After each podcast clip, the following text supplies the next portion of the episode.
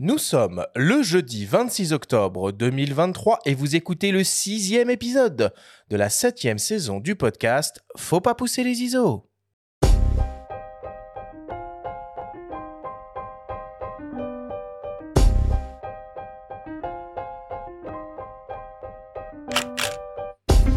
Bienvenue sur Faut pas pousser les ISO, le podcast hebdo pour tous les passionnés de photos et de vidéos. Je suis Arthur Azoulay, j'anime cette émission avec mon ami le journaliste Benjamin Favier. Aujourd'hui, on plonge dans l'univers de la vidéo et plus particulièrement dans celui un peu austère des formats vidéo. Quel format vidéo choisir? Quelle définition? Quelle cadence? Quel codec? Quel flux? En fonction de vos possibilités et besoins, voilà les questions auxquelles nous allons essayer de répondre avec notre spécialiste vidéo préféré, l'incontournable Aurélie Gonin. Cette émission vous est présentée par Nikon, appareil photo et objectif hybride Nikon Z.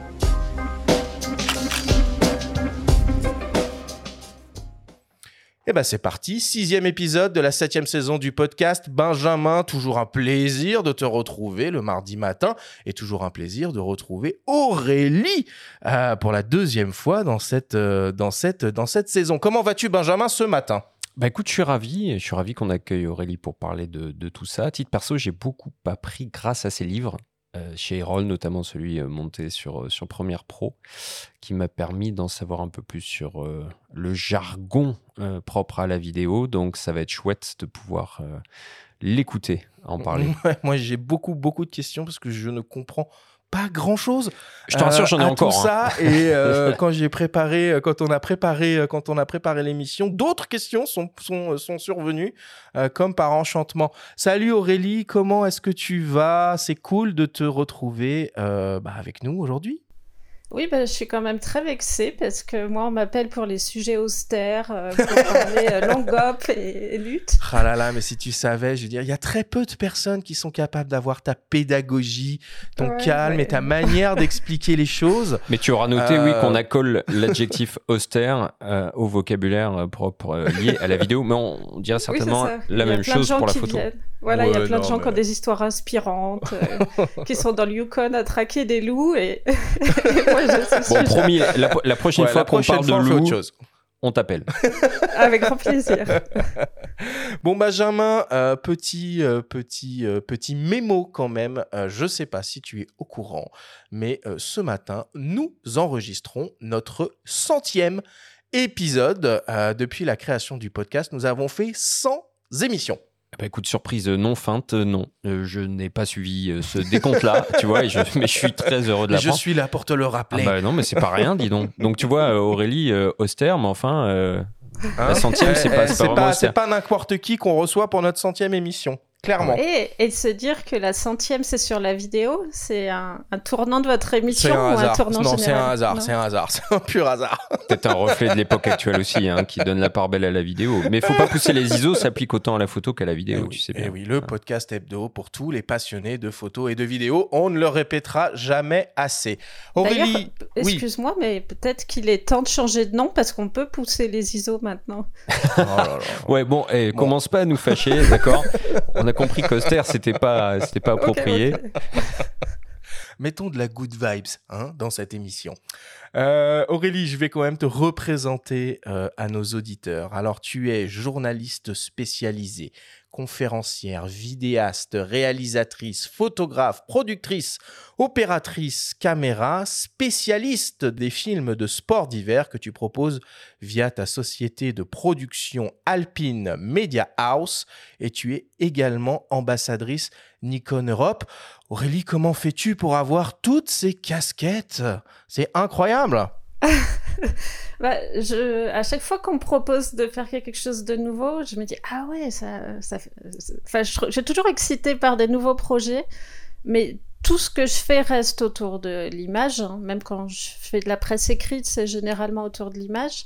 Et je trouve que chaque expérience nourrit les autres et qu'on apprend comme ça. Euh, si on fait du montage, ben, je pense qu'on devient un peu meilleur en cadrage et vice-versa. Et ouais, toutes ces choses se complètent bien et ça fait que je m'ennuie jamais. Et puis Alpine Media House, donc c'est le nom de, ta boîte de prod, mais peut-être parce que tu aimes bien ce qui se passe surtout en hauteur, a priori. Oui, exactement. Moi, je, bah, je vis en montagne et je travaille beaucoup avec des athlètes de sport de montagne. Et, et quand j'ai cherché le nom de ma boîte, Alpine Production était pris par des gens qui faisaient du mariage. Ah, ouais. Et puis je me suis dit que Media House, ça, m'a, ça collait bien parce que je travaille dans différents types de médias. Donc euh, voilà, Alpine Media House. Parfait. Bon écoutez, Benjamin Aurélie, je vous propose qu'on commence cette émission et on attaque comme d'habitude avec le Flash Actu.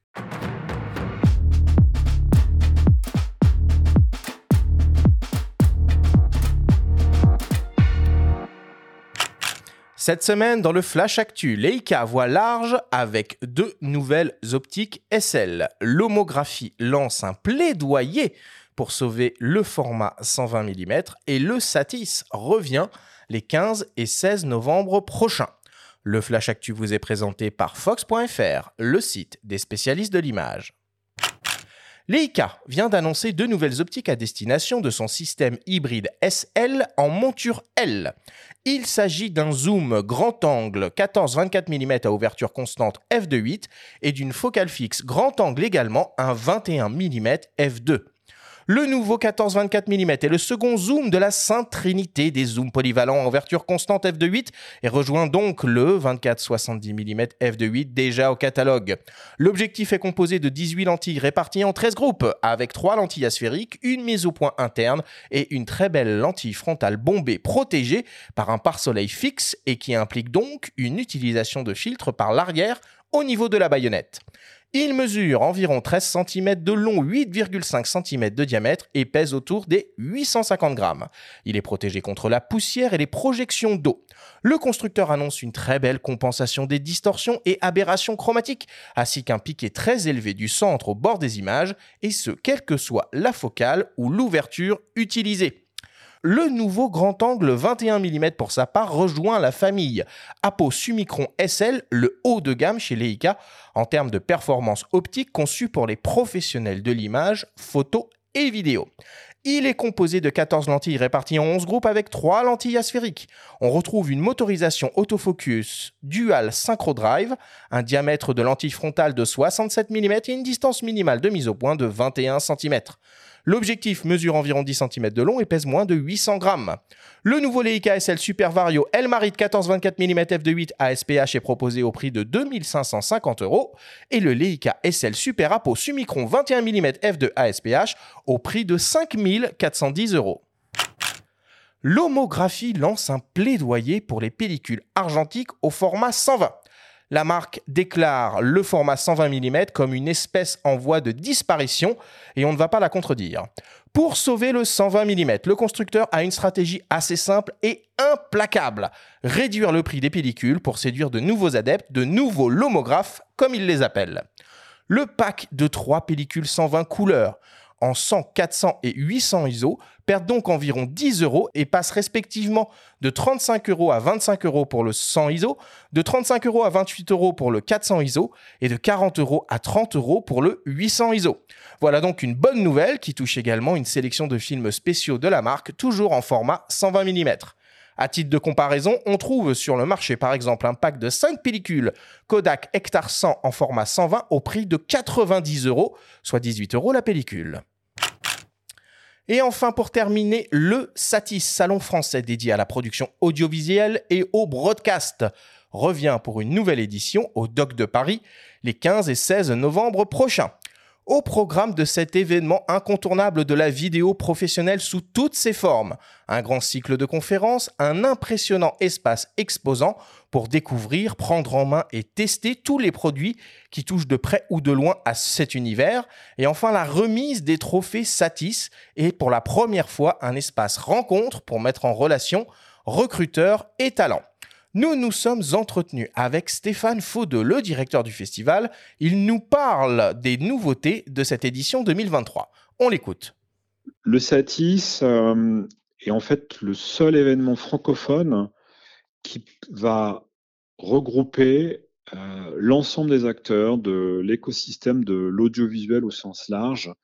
C'est-à-dire que tous ceux qui ont besoin de produire des contenus euh, audiovisuels, donc de l'image animée ou du son et du son, euh, ont un intérêt à à la fois exposer et aussi à venir visiter le, salon. Cette année, euh, pourquoi on, passe à une vitesse supérieure? Tout d'abord parce qu'on a eu beaucoup de demandes de nouveaux exposants. Et donc, on a pris la décision de rajouter un troisième dock, un troisième hall.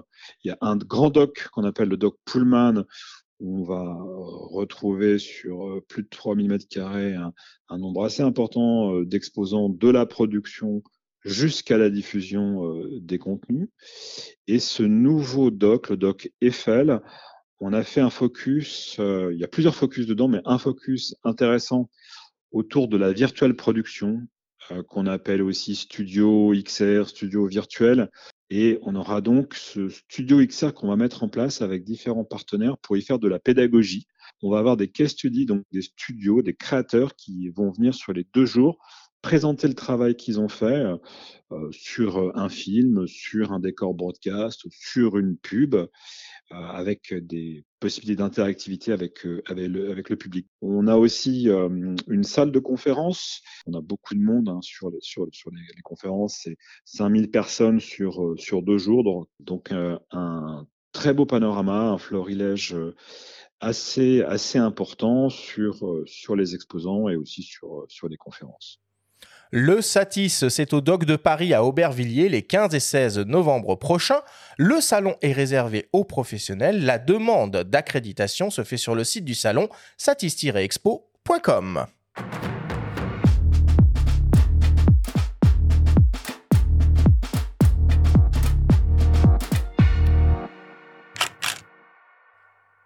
Voilà pour le flash actu euh, cette semaine. Aurélie, euh, j'imagine que tu vas euh, traîner au Satis cette année. Oui, je vais être bien occupée parce que je vais animer cinq tables rondes sur les deux journées. Donc ça va être bien dense. Mais j'adore ce rendez-vous. C'est toujours agréable de retrouver tous les acteurs de ce milieu. Et puis j'apprends beaucoup avec les conférences que j'anime et, les intervenants qui viennent parler. Tu as quelques intitulés là, des conférences que tu vas animer pour qu'on ait un, aperçu des thématiques abordées? Alors, il y a un sujet dont on parle beaucoup qui s'appelle IA. Oh et du coup, on va en parler sur la captation et sur la post-prod. Et euh, j'ai envie de dire presque à l'opposé, on va parler aussi de gens qui créent une nouvelle chaîne de télé. Et puis, euh, je parle aussi stockage, réseaux sociaux. Donc, euh, ça va être bien dense, mais bien intéressant. Vraiment, euh, tous les amateurs euh, de vidéos, alors qu'ils soient professionnels ou non, euh, je vous invite à vous accréditer quand même pour, pour cet événement qui est, qui est, qui est super chouette. les accréditations sont, sont gratuites et c'est vraiment l'occasion, alors évidemment, de suivre des conférences animées par, par Aurélie et aussi de, de pouvoir voir, toucher, approcher du, du matériel euh, complètement, euh, complètement dingue. Et ce que Stéphane a annoncé, là, ce nouveau hall euh, dédié au plateau virtuel, moi, personnellement, ça m'intéresse beaucoup et j'irai très probablement y faire un tour pour voir à quoi cela ressemble. Oui, puis le satellite, il y a des années, c'était vraiment le broadcast. Donc, broadcast, ça veut dire diffusion. Donc, c'était vraiment le matériel pour capter les grands événements, la télévision, etc. Mais aujourd'hui, ça couvre l'éventail des productions. Donc on va avoir euh, depuis les accessoires pour le téléphone à tous les hybrides jusqu'aux caméras euh, qu'on n'achète pas nous-mêmes en fait, qu'on utilise sur des productions, mais, mais qu'on n'a pas rangé dans son bureau. Ouais. Tu n'as pas une raid là en arrière-plan, non? Une raid encore, c'est gérable, mais il y a, y a, du matériel. Il y a plus gros encore. Il y a des camions de régie. C'est toujours intéressant de voir, euh, de voir tout ça. Ouais. Il y a un autre salon aussi qui parle comme ça de vidéo et de cinéma. C'est le micro-salon de l'AFC, euh, qui a lieu, je ne sais plus trop où, voilà, qui se passe au Parc Floral euh, de, de, Paris et qui lui aussi très, très impressionnant. Euh, voilà pour, euh, pour le Satis. Benjamin, est-ce que tu as repéré d'autres actualités cette semaine? J'avais juste envie de dire un mot sur le, nouveau 1424 Leica. Oui. Euh, parce que je pense qu'il a fort à faire face au Sigma qui existe déjà en monture L et qui est un 1424 f2.8 Art qui est de très très grande qualité. Mhm. Donc c'est chouette de voir débarquer des optiques en monture L. C'est vraiment une monture qui, qui s'agrandit, qui, qui, qui semble un petit peu prendre de l'ampleur, c'est bien. Mais quand on voit le tarif, on se dit que, ouais, vraiment, c'est dommage presque que des focales se recoupent quand il existe déjà des modèles de grande qualité en fait. Donc, euh, bah, la... Euh, les laïcaïstes euh, restent très fidèles souvent à leur marque et ont envie d'avoir du métal qui s'allie à celui du boîtier, on va dire, esthétiquement, et c'est bien. Mais c'est dommage pour la triple alliance qui ait pas un petit peu plus de concertation pour éviter que les focales se recoupent, ce qui est pour le coup euh, le cas de ce 21 mm qui sort aussi, qui est original et qui euh, ne correspond pas à une autre focale existante. Ouais, ouais, c'est vrai, mais tu sais, on observe aussi ce même genre de, phénomène euh, en micro 4 tiers. entre l'ancien catalogue d'optiques Olympus et les optiques Lumix, on a certaines focales qui se, qui se ressemblent beaucoup et qui se euh, mais beaucoup moins. qui se recoupent quoi. Bah, beaucoup moins. Et puis et puis surtout les caractéristiques étaient euh, étaient un peu un peu différentes aussi. C'est un consortium le micro 4 mais il y avait moins cette idée d'alliance. Euh, il y avait Blackmagic aussi, hein, qui, qui, fait partie du consortium. là, bon, je, c'est une simple réflexion comme ça en voyant ça, mais je trouve ça, je trouve ça un petit peu dommage. J'ai presque envie d'ajouter, des fois c'est la même question sur les boîtiers. Je, fais partie de ceux qui rédigent le guide du tournage pour MediaQuest. Et il y a des marques dans lesquelles on a vraiment du mal à savoir euh, la différence entre deux boîtiers, tellement il y en a. Alors parmi les, autres euh, actualités euh, de la semaine, moi je voulais vous parler une nouvelle fois de, de DxO. qui enrichit encore et toujours sa base de données de modules de correction optique avec l'arrivée des, dernières nouveautés euh, hybrides. Alors, parmi les optiques concernées, on a les grands télécanons, hein, le 1200 mm, le, 800 mm, les grandes nouveautés Nikon, le 800 mm, le 70-180. On a des optiques Sigma, des optiques Sony, des optiques Leica et un nouveau boîtier hein, qui, rentre, euh, qui dans la base, euh, le Sony Alpha 6700. Du coup, cette mise à jour, elle est impressionnante puisqu'elle permet du coup d'augmenter la base de 1185 euh, combinaison euh, supplémentaire. Euh, et évidemment, cette mise à jour est, gratuite.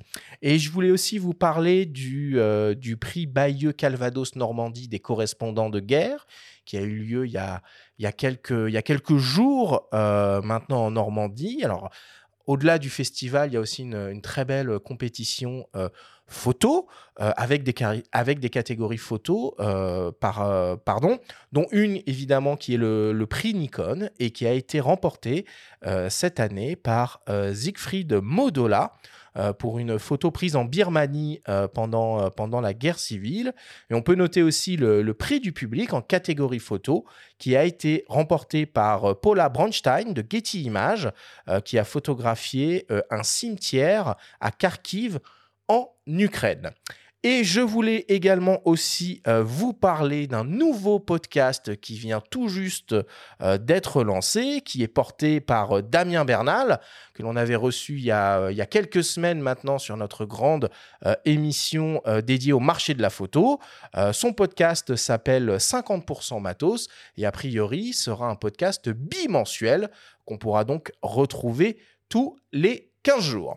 Voilà donc euh, pour l'actualité euh, cette semaine. Benjamin, je te donne la parole. C'est le moment de ta chronique hebdomadaire, de ta story. Tu es allé dans l'atelier d'un grand reporter, également féru de haut sommet, et c'est d'ailleurs le sujet de son tout dernier ouvrage.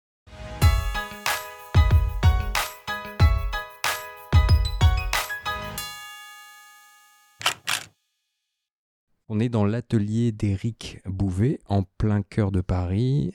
Petite euh, session bricolage en famille. Là, tout est un peu réaménagé. Comment tu te sens, Éric, au moment où sort euh, ton très beau livre Élévation? Bah, je suis très content puisque je peux en parler avec toi pendant que ma fille euh, fait le bricolage, donc c'est pratique.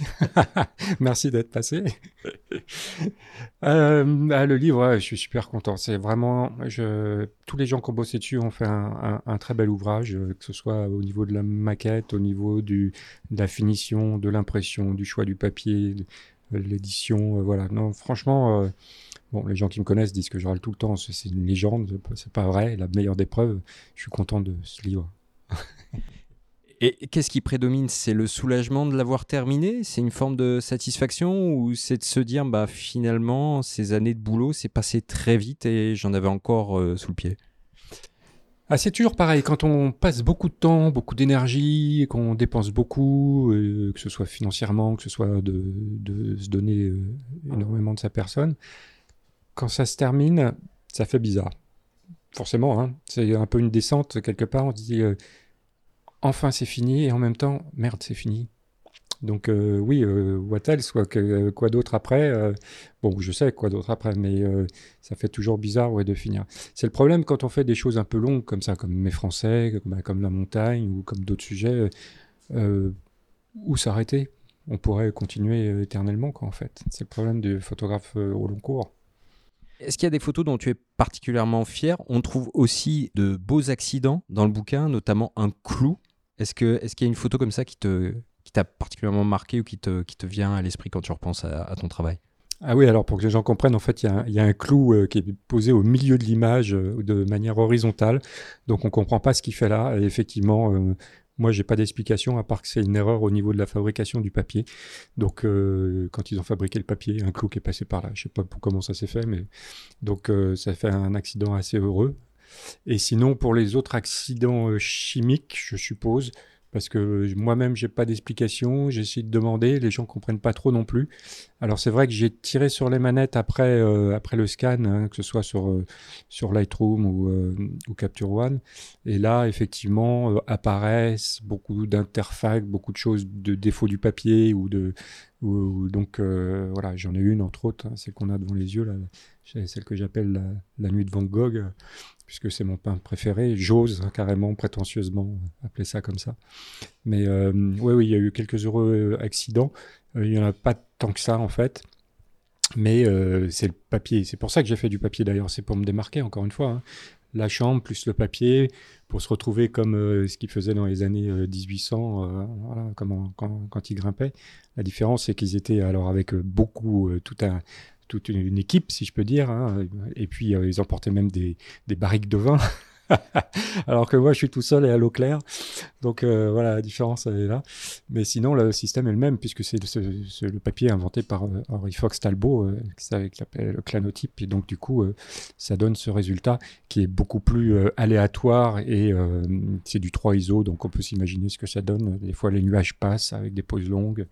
Et c'est la différence avec le film. Puis, je voulais pas faire du entre guillemets du beau film noir et blanc euh, négatif parce que j'aurais fait du Ansel Adams et puis les terrasses avant l'ont fait encore aussi merveilleusement bien et moi, je ne suis pas un, photographe alpiniste. Je, grimpe, euh, je peux faire de gros efforts. Euh, le Mont Blanc, bon, ça se fait, tout ça, mais je ne suis pas un vrai alpiniste. Je suis pas un type qui, qui, qui, qui a la technique, qui a les capacités physiques, qui qui est doué comme beaucoup d'autres photographes euh, alpinistes qui font des choses merveilleuses actuellement en numérique concernant euh, l'actualité euh, internationale et, toute proche de l'Europe, euh, notamment ce qui se passe bah, en Israël, bande de Gaza, Arménie et surtout l'Ukraine.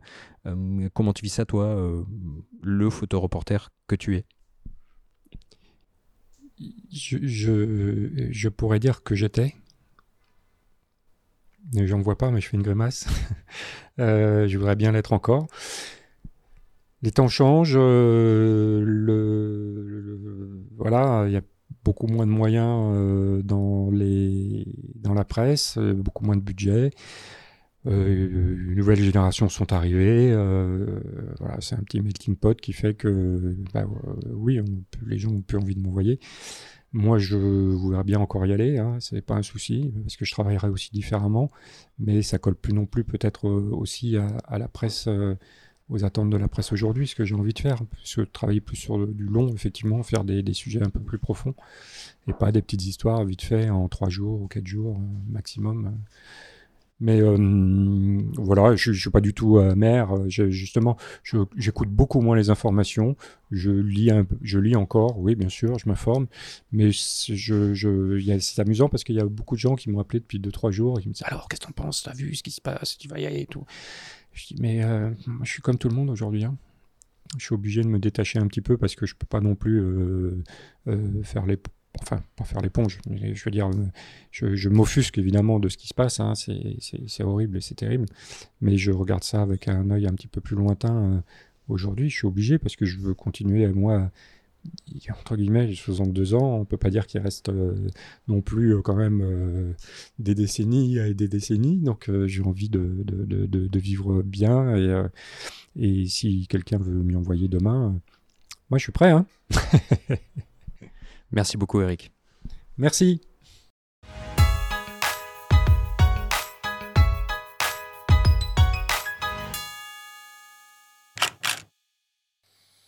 Alors évidemment, ça fait euh, très plaisir d'entendre euh, d'entendre Éric Bouvet qu'on a reçu au coin du feu, Benjamin, il y a à peu près un an, euh, à, ses, micros. son dernier ouvrage est en, est en librairie, il est proposé au prix de, de 52 euros, mais est-ce qu'il y a des expositions de prévues pour admirer ces, ces magnifiques photographies faites à la chambre? Ah, Déjà, le livre est sublime, hein. le, le papier très grande qualité, les impressions euh, sont, sont très très euh, réussies. Donc euh, un livre édité par Photosynthèse, très belle préface aussi de l'écrivain Olivier Weber. Et oui, la réponse est oui, il y a des expos. il y en a eu une première au festival de Chamonix, donc la première Ah, du ouais. festival qui a eu lieu le week-end dernier, Mhm. avec comme parrain Jérémy Villet et sous la présidence de Mario Colonel, galeriste aussi à Chamonix. Euh, et Eric sera à Montier-en-Der euh, au mois de novembre et il va proposer euh, une expo là-bas et puis à la galerie Polka au mois de janvier. Donc si vous voulez aller voir son travail, lui qui s'est démené pendant des années, qui a mené ses chambres euh, d'Erdorf, euh, 8, 8-10 euh, et l'Innov Technica 4.5 sur les crêtes, euh, euh, si vous voulez voir tout ce qu'il a ramené comme euh, belles images et comme beaux accidents euh, chimiques, euh, eh ben, courez euh, à la galerie Polka ou à Montier. Alors aujourd'hui, on va parler de, de- de format vidéo, mais on pourrait dédier aussi euh, une émission euh, aux formats photo euh, argentiques qui sont tout, aussi, tout aussi complexes. Oui, Oh. et puis, je, pardon de te couper, mais surtout, Eric a un point commun avec notre invité Eh quand oui. même, parce que c'est un athlète aussi. hein. C'est un athlète Ironman. Il est finisseur de, de l'Ironman, Eric. Donc, c'est pas rien. Euh, là, il, dit, il le dit, il a 62 ans. Il l'a fait euh, au-delà de 60 ans, hein, avec son fils qui l'est aussi. Bon, on dévoile un petit peu de famille, mais on a, enten- on a entendu pendant le petit sujet, il y avait sa fille Cerise qui est intervenue pendant le podcast, qui était là, en train de- de, de bricoler dans l'atelier aussi. Donc, euh, c'est quelqu'un qui est photoreporter, qui est à la fois euh, père de famille, qui est à la fois euh, montagnard, qui arrive à faire plein de choses, mais donc un athlète comme toi, Aurélie, qui trimballe son matériel très haut pour ramener des images euh, pour nous tous. Ça doit te parler tout ça, non? Oui, oui, exactement. Et... Mais j'ai pas, j'ai pas fait d'Ironman. Pas J'y encore, pas encore. Iron Woman. non, par contre, euh, toi, tu as, tu as pu y aller au festival de Chamonix, peut-être Ou euh, oui, tu, en- tu ouais, en as ouais, entendu j'y- parler J'y étais ce week-end et il y avait beaucoup de monde. J'étais très contente de voir le, le succès pour une première édition. Donc, euh, bah, ça laisse supposer qu'il y en aura d'autres. Il y avait une part à la vidéo un petit peu ou c'était uniquement, euh, uniquement photo? Parce que c'est une, première, on le rappelle, euh, première édition du, du festival. Non, c'était très photo. Alors, il y avait. euh, Enfin, il y a des films qui ont été projetés au cinéma, mais au sein du festival lui-même, c'était photo, oui. Parce qu'on peut aussi inviter tous nos euh, auditeurs à revoir euh, les films de Jérémy Villet qui ont été faits sur lui, qu'on a reçus aussi au coin du feu, hein, donc qui était parrain du festival. Et il y a des choses magnifiques. Tu as parlé tout à l'heure des loups et du Yukon. Et il y a un film merveilleux sur le Yukon où on voit Jérémy à l'assaut euh, plutôt des, des chèvres des montagnes, la, la mountain goat. Et c'est c'est extraordinaire. Voilà, et ce film a été projeté ici ce week-end. oui. Ah bah voilà. Bon. Et puis, euh, spoiler alerte, hein, euh, pour euh, les fans de photos animalières, euh, on devrait normalement réentendre euh, la voix de Jérémy Villet très prochainement euh, dans ce podcast, mais je, voilà, je n'en dis pas plus Son chuchotement. pour, pour le moment. Euh, merci beaucoup, Benjamin, pour, pour, pour cette story de nouveau.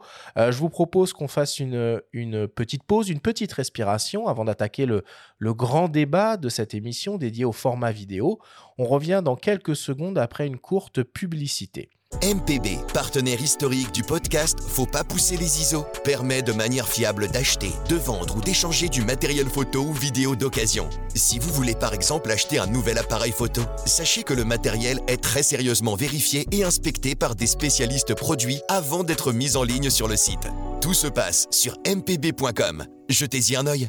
Nous sommes de retour dans Faut pas pousser les ISO avec la réalisatrice Aurélie Gonin pour tenter, et on l'espère, de tout comprendre au format en vidéo. Alors, en photo, pour ce qui est des formats, c'est relativement simple. On a, dans une grande majorité des cas, le vénérable JPEG et le format RAW à la prise de vue. On peut même aussi euh, évoquer euh, le format HEIF euh, qui arrive de plus en plus régulièrement. En post-production, on a le format TIFF ou PSD qui permettent entre autres de gérer les calques et puis c'est à peu près tout. En vidéo, c'est une toute autre histoire. Sur les derniers hybrides, on peut lire sur les fiches techniques des listes impressionnantes de formats vidéo différents.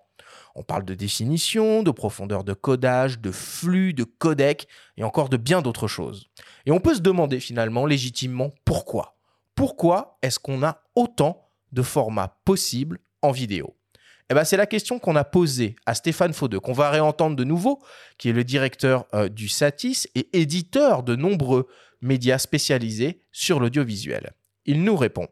Je pense qu'il y a une, euh, multitude, une foultitude de, formats vidéo, plusieurs, pour plusieurs raisons. Il y a une raison à la fois qui est euh, la montée en qualité et en résolution des capteurs on est passé du SD, HD, 4K, 6K, 8K, voire 12K même pour, euh, pour certaines euh, caméras euh, dites vidéo. Donc c'est à la fois des, des débits, des bandes passantes et des volumétries de données qui sont très importantes. Et il y a des consortiums qui existent, qui ont défini des normes, mais qui ont aussi défini des licences qui sont payantes. Euh, certains constructeurs euh, s'y plient, d'autres ne veulent pas s'y plier, donc font des formats de codec euh, qui peuvent être concurrents ou complémentaires. On a aussi des constructeurs qui, à quelques, je dirais, virgules près, créent leur propre codec pour alors ça peut être un argument marketing, mais pour garder leurs euh, utilisateurs dans un écosystème un peu fermé, euh, il faut pas non plus, enfin, faut, faut voir de quoi on parle, c'est-à-dire qu'il y a les formats qui sont à l'enregistrement, il y a les formats qui sont à la post-production, donc qui ne sont pas forcément les mêmes, donc on convertit de l'un à l'autre, et il y a ceux qui sont à la diffusion et même on a aussi nos propres RAW euh, en, vidéo euh, avec euh, des, des, des RAW sans, sans, perte, mais il y a quand même toujours un peu de, de, de compression.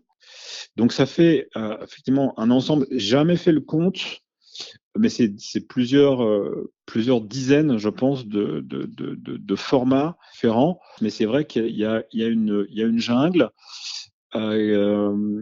après libre à chacun de faire ce qu'il veut, mais au bout du compte, je dirais qu'il y a un juge de paix qui va être euh, le fichier qu'on livre. Euh, et le fichier qu'on livre, là, il n'y en a pas tant que ça. Bon, euh, Stéphane n'est pas très très rassurant hein, finalement sur le sujet et confirme bien la complexité des, des différents formats vidéo. Aurélie, pour commencer, on peut déjà donc faire la distinction entre un format d'acquisition, à la prise de vue donc, un format de post-production pour le montage et un format de diffusion. C'est bien ça? Oui, tout à fait. Et, alors, Stéphane, c'est un des acteurs incontournables de l'audiovisuel depuis des années, donc c'est super qu'il soit intervenu, parce qu'il a vu justement toute cette évolution. Et par rapport à ce qu'il disait, j'ajouterais, en fait, si ça change continuellement, c'est qu'il y a des chercheurs qui cherchent continuellement le meilleur ratio entre la qualité d'image et le poids du fichier.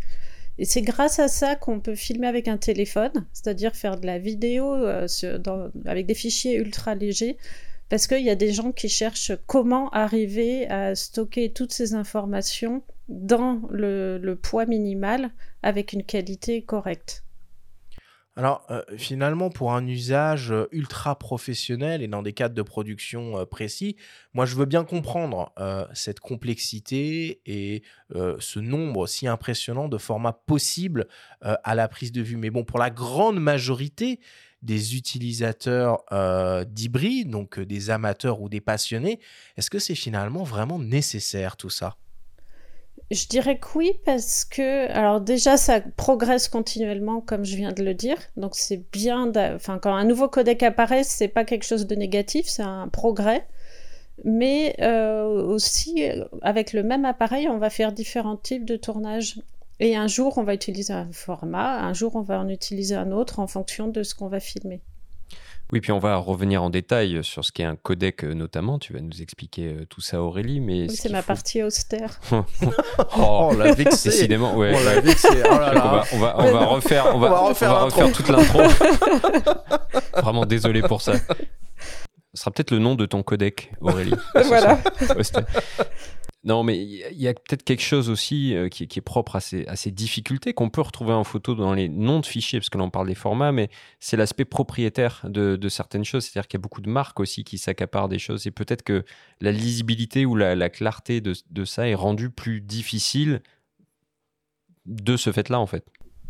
Oui, c'est tout à fait vrai. Et c'est des problématiques autres. Et après, c'est, je veux dire, il y a la captation, mais il y a toute la chaîne qui va derrière avec euh, les logiciels de montage, la sortie, etc. Donc euh, oui, c'est toute une chaîne. C'est pour ça que là, ce qu'on va essayer de faire, nous, c'est d'aller sur du très générique, transversal, et essayer de, décrypter les principaux euh, formats qui touchent un petit peu tous les utilisateurs. C'est ce qu'on va essayer de faire. Et donc aujourd'hui, bah, on va principalement se focaliser sur les formats d'acquisition.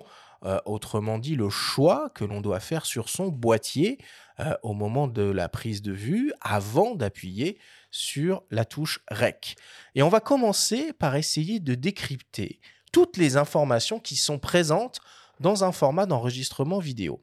Et je prends au hasard l'un des modes d'enregistrement que l'on peut trouver dans le dernier euh, Nikon Z8. Accrochez-vous bien. 3840 multiplié par 2160, 60, 60p ProRes HQ 422 10 bits. Il y a énormément d'informations dans ce, dans ce format et on va donc les traiter euh, une à une. 3840 par 2160, c'est bien la définition Aurélie. Oui, alors ça c'est la taille de notre image, donc ça correspond à ce qu'on appelle l'Ultra HD qu'on appelle aussi communément 4K, mais c'est pas exactement de la 4K. Euh, c'est de l'Ultra HD, c'est-à-dire que c'est quatre fois plus grand que la HD, qui est le standard de diffusion qu'on a sur nos télévisions. Et euh, c'est un format qui est 16 neuvième. Il y a le ratio qui, qui a un format important aussi. La 4K est un petit peu plus large, un petit peu plus panoramique. Parce que l'annonce comme ça, en fait, c'est un ratio entre la dimension horizontale et verticale qui donne en effet le, 16-9. Euh, il, y a des ratios 16-9, 4 tiers. Euh, et certains constructeurs communiquent avec cette définition en nombre de pixels et d'autres utilisent euh, bah, les, les, les, raccourcis ou les acronymes auxquels ces définitions se, se rattachent. Euh, le Full HD, 1920 euh, par 1080, la 4K, la 6K, la 8K. Mais alors, je veux qu'on revienne 3 secondes sur un truc, Aurélie, parce que si on multiplie 3840 par 2160, on tombe pas sur 4 millions de pixels, mais on tombe sur 8 millions de pixels. Pourquoi on parle alors de 4K si ça fait 8 millions de pixels? Parce que ça fait presque 4000 pixels de large. En fait, on a inversé l'appellation parce qu'à l'époque de la HD ou avant de la HD Ready, on parlait du nombre de pixels verticaux. On appelait ça du 1080 ou du 720. Ouais. Et maintenant, on a changé, on est passé à l'horizontale.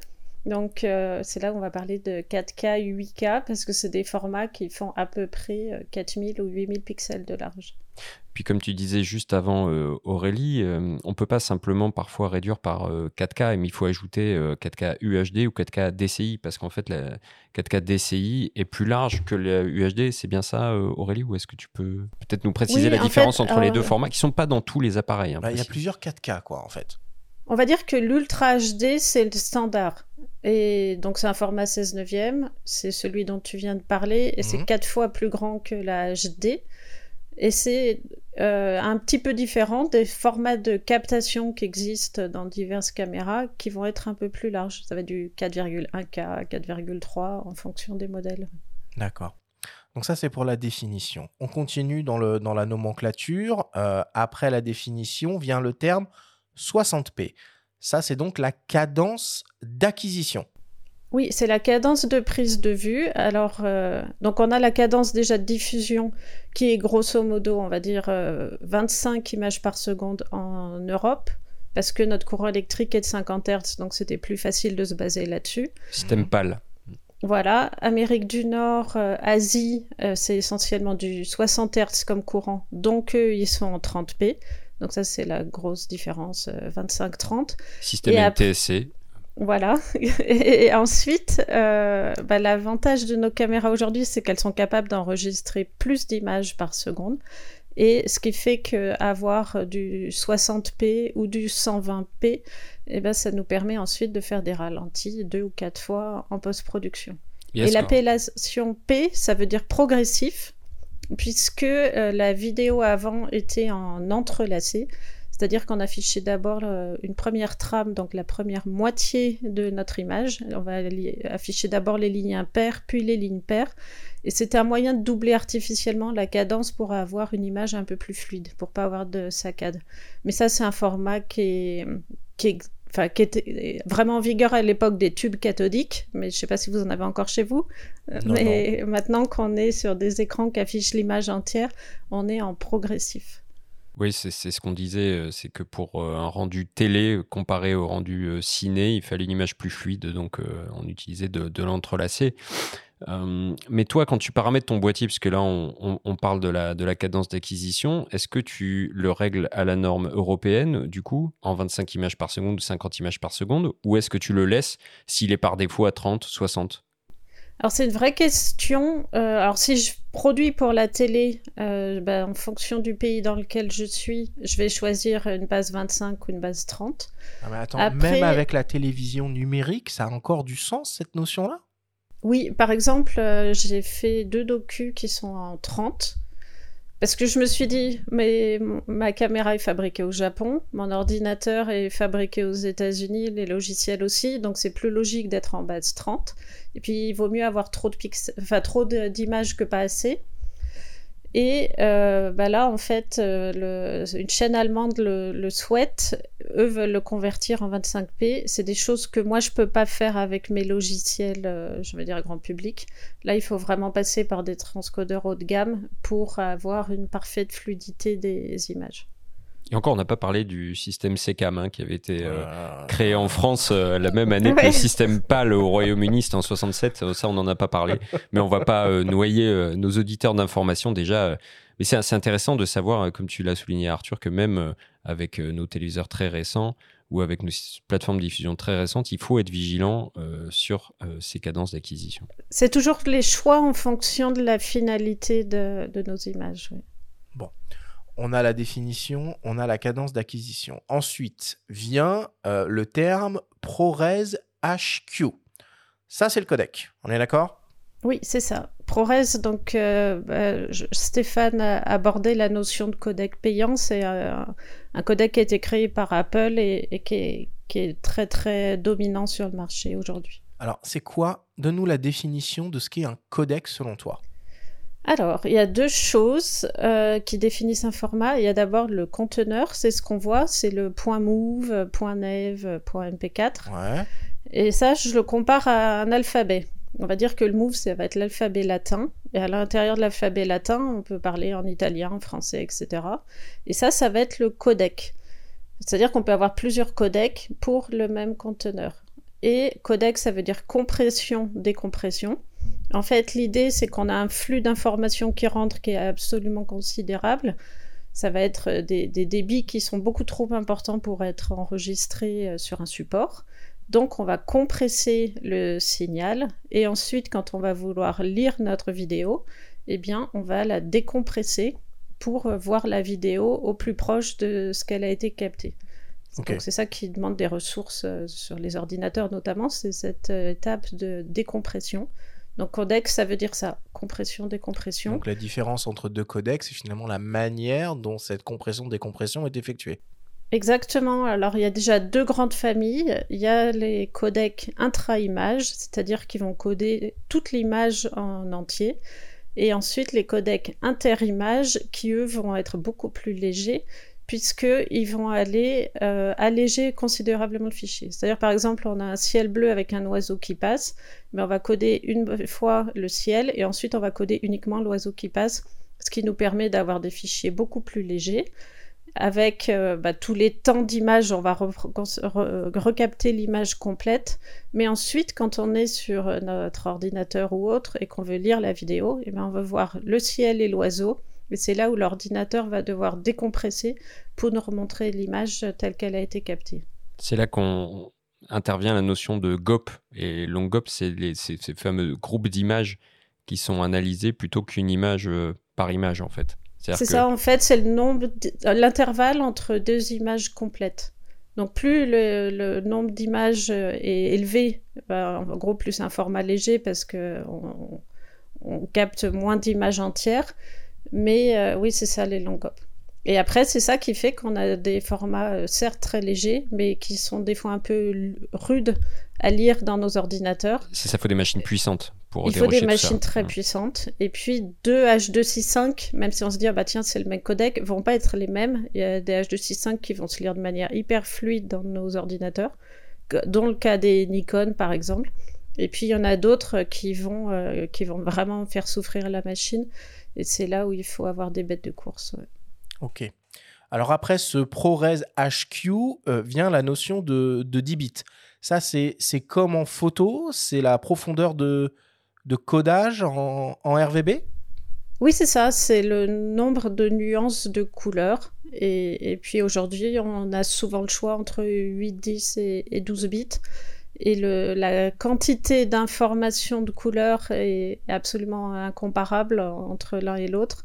Et c'est ça qui, qui, va nous donner une image plus riche. Ben ouais, j'ai fait le, le, le, calcul hein, en, en, 8 bits, hein, donc c'est 16 millions euh, de couleurs euh, possibles. Et quand, on basse, et quand on passe sur 10 bits, on atteint 1 milliard euh, de couleurs et de nuances différentes possibles.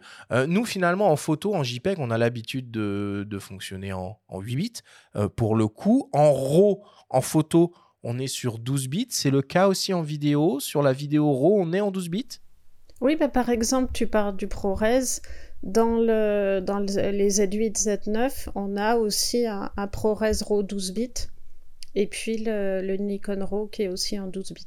Et puis dans le décryptage euh, que tu as évoqué au tout début de la discussion liée au format d'enregistrement d'un Nikon Z8, il y a une petite notion qu'il faut aussi euh, décrypter, c'est 422. Euh, 422. 422. Mais ces chiffres qui sont euh, le rapport entre les fréquences d'échantillonnage du signal de luminance 4 et euh, des deux signaux de différence de couleur. Et de peut-être tu peux nous expliquer ça rapidement Aurélie? De, euh, la manière la moins austère possible. Alors, le, pour faire le plus simple possible, en fait, c'est que bah, on a toutes ces infos. En gros, on en a trop, donc et eh ben, on va en sélectionner juste une partie. Et puis en fonction de, bah, de si on est sur les lignes ou sur les colonnes, enfin horizontale ou verticale, et ben on va choisir le nombre d'infos qu'on sélectionne. Et alors évidemment, 4.2.2, on a plus d'infos qu'en 4.2.0, puisqu'on on a, on a coupé. Et en 4.4.4, on a, on a absolument tout gardé. 4.2.0, on va réduire de la chrominance, du coup. Et la luminance, en fait, oui, c'est l'ensemble des infos. En, gros, c'est comme si on réduisait le signal. Oui. C'est-à-dire que ce qu'il faut bien comprendre, c'est qu'en vidéo, c'est pas comme en photo. En photo, on code en RVB, rouge, vert, bleu. Et euh, en vidéo, on code en luminance et deux informations euh, de, euh, de, chrominance. Et du coup, on va venir jouer sur le niveau de précision et la présence ou non de ces informations de chrominance sur tous les pixels, ce qui va permettre d'affiner entre le, le 422 ou le 422, le 420 euh, ou même le 444, hein, 444, parce que j'imagine qu'il y a des, des caméras euh, qui ne font absolument aucun compromis sur, euh, sur cet aspect-là. Je réfléchis à s'il y a des hybrides qui font ça. J'ai jamais vu d'hybride en 444. Non, pas en hybride, non, non, c'est des trucs hein. très, très, très, très, c'est pas possible. Il y a, du Apple ProRes 4444. Mais, c'est les caméras qu'on utilise vraiment pour le broadcast, c'est d'autres flux de production. Ok. Et donc finalement, bah, toutes ces données vont avoir euh, une conséquence directe sur ce qu'on appelle le flux ou le débit vidéo. Est-ce que tu peux nous parler de cette euh, notion-là, s'il te plaît?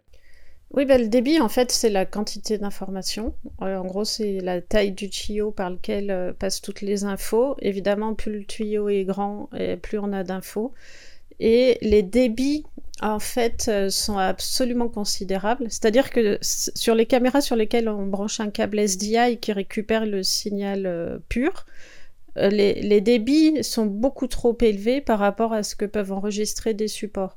Donc c'est là où en fait on va réduire les débits pour les enregistrer sur des cartes ou des disques durs.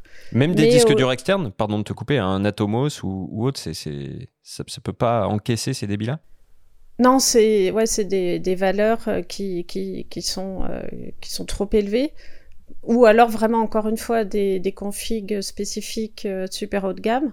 Mais euh, l'idée, donc, c'est de réduire ce débit pour l'enregistrer sur nos supports. Mais on parle de débit très élevé. Par exemple, le format ProRes dont tu parlais, on est à 3000 mégabits par seconde. Donc, c'est considérable. Et euh, bien évidemment, il faut choisir la carte capable d'enregistrer dans ces formats et aussi euh, les disques durs ensuite capables de lire ces fichiers au moment de la post-prod. Hmm.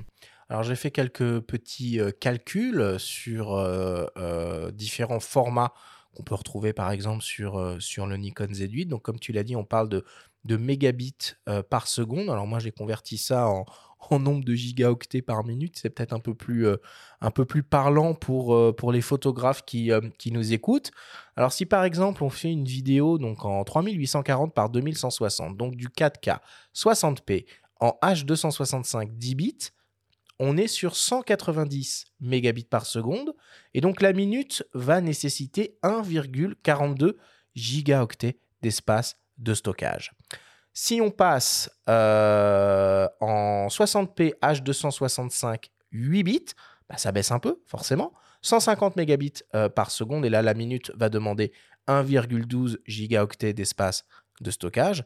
Et si on met tous les curseurs à fond sur euh, le Nikon Z8, à savoir du NRAW 12 bits HQ 8K, c'est 5780 mégabits par seconde et une minute donc va vous demander 43 gigaoctets d'espace de stockage. C'est considérable. Et encore, le NRAW est un très bon compromis, puisqu'il est, plus léger que le ProRes en qualité équivalente. C'est ça qui, fait qu'on en parle autant de ce fameux euh, euh, fichier RAW propriétaire euh, Nikon, c'est sa légèreté par rapport aux autres formats RAW? Oui, comme je dis depuis le début, en fait, l'enjeu, c'est toujours le meilleur rapport euh, qualité-poids. Et là, ils ont fait un super codec. Ouais. Alors, c'est bon. On commence déjà à y voir un petit peu euh, plus clair, en tout cas sur les différents paramètres euh, à prendre en compte dans son format d'enregistrement vidéo. On va maintenant rentrer un petit peu plus dans le détail et dans l'usage, car si on peut facilement partir du principe de qui peut le plus, peut le moins. En vidéo, avec les possibilités des boîtiers euh, actuels, ce principe peut facilement nous emmener dans des poids de fichiers totalement gigantesques et particulièrement compliqués à stocker et à manipuler. Nous avons échangé avec le vidéaste Stéphane Couchou et lui avons demandé comment est-ce qu'il faisait pour choisir le bon format vidéo en fonction de ses projets. On l'écoute. Alors moi, mes, formats vidéo, je les choisis principalement en fonction de la plateforme où je vais diffuser euh, et surtout en fonction de la post-production que je vais avoir à faire. On sait que plus un codec va être incompressé, euh, plus il va être souple sur les logiciels de montage. Donc moi, le, ProRes, euh, pour moi, c'est le meilleur format qui existe, c'est le meilleur codec qui existe actuellement, parce que quand on va importer ça sur Adobe Premiere, quand on va faire du, du, slide, etc., ben on va avoir zéro, zéro bug. En fait, ça va être hyper fluide. Donc ça, c'est principalement pour mettre sur les plateformes comme YouTube. Euh, parce que moi c'est principalement la plateforme où, j'exporte le plus de vidéos. Euh, puis, euh, puis maintenant, voilà, comme on dit, toutes les caméras avec un petit Atomos ou avec quelques enregistreurs externes, on va pouvoir faire du ProRes. Voilà. Donc ça, c'est ma première partie. Après, sur des formats un peu plus spécifiques pour, par exemple, la publicité ou des prods un peu plus costaudes, on va utiliser directement du RAW. Euh, ça, ça va être en fonction des, des demandes de chef op, etc., pour avoir bah, justement un, matching complet sur différentes caméras. Donc l'euro, effectivement, on va pouvoir gérer après tout ce qui est euh, notre température, couleur, enfin voilà, notre exposition.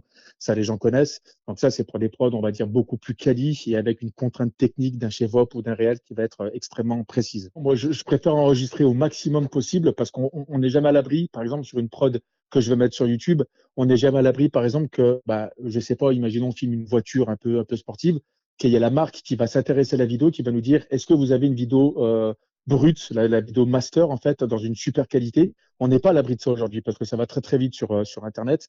Donc, moi, j'exporte, enfin, j'enregistre toujours au maximum de ce que peut faire ma caméra. Euh, forcément, bah, moins je serai compressé, mieux ça sera fluide, comme j'ai dit avant. Et ensuite, par contre, sur les exports, effectivement, eh ben, euh, bah, je vais exporter, par exemple, pas plus sur, sur YouTube. Si on commence à mettre trop de débit sur notre vidéo, lui, il va trouver que c'est une vidéo qui est grosse, il va la recompresser automatiquement. Ça, c'est un petit tip que je donne. Donc, vaut mieux exporter sur des trucs qui sont de taille moyenne, que ça soit sur Instagram ou sur YouTube, pour que notre vidéo, en fait, ne soit pas retouchée par la plateforme et ne soit pas recompressée. Voilà. Mais après, effectivement, euh, moi, comme je dis, si on a les possibilités aujourd'hui avec des boîtiers de filmer euh, avec des débits qui sont quand même relativement élevés, euh, avec des cadences d'image qui sont relativement élevées aussi, eh ben, on n'est pas l'abri de savoir à la fin de dire ben, on peut faire un petit peu de ralenti d'un coup si on a une demande client, parce que les clients on connaît, ça change tout le temps. ben, on peut faire du ralenti là-dessus, oui, on peut. là, par exemple, là est-ce qu'on peut avoir une meilleure qualité sur un fichier master? Voilà. Donc, pour moi, très sincèrement, la, la, la, la, bonne attitude à aborder, c'est d'enregistrer dans ce qu'on peut faire sur nos caméras. Et ensuite, après l'export, et ben là, justement, on va pouvoir gérer, on va dire, la qualité, la résolution, la def, etc. Moi, il raconte, euh, il raconte plein de trucs, euh, Stéphane. Alors lui, il est plus de la, de la philosophie de euh, qui peut le plus, peut le moins, pour le coup. Mais c'est une, c'est une stratégie, une stratégie qui s'entend. moi, ce que je vous propose là, c'est qu'on rentre un petit peu dans le dans le détail de, tous les paramètres à prendre en compte au moment de, au moment de, de ce choix et qu'on attaque par la notion de, bah, de définition. Euh, alors Aurélie, on, nous vend, euh, on nous vend de la 8K, mais finalement, il n'y a rien qui montre que la 8K va devenir la, nouvelle norme de diffusion. Au contraire, d'ailleurs. Et puis bon, franchement, euh, je pense qu'on n'est pas encore totalement passé, passé à la 4K en réalité. Donc, filmer en 8K, ça sert pas à grand chose, sauf à recadrer.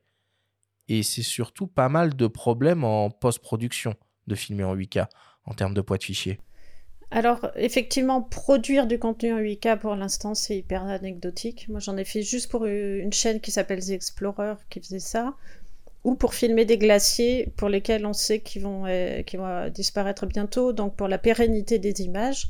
Mais aujourd'hui, euh, personne n'a de télé 8K chez lui.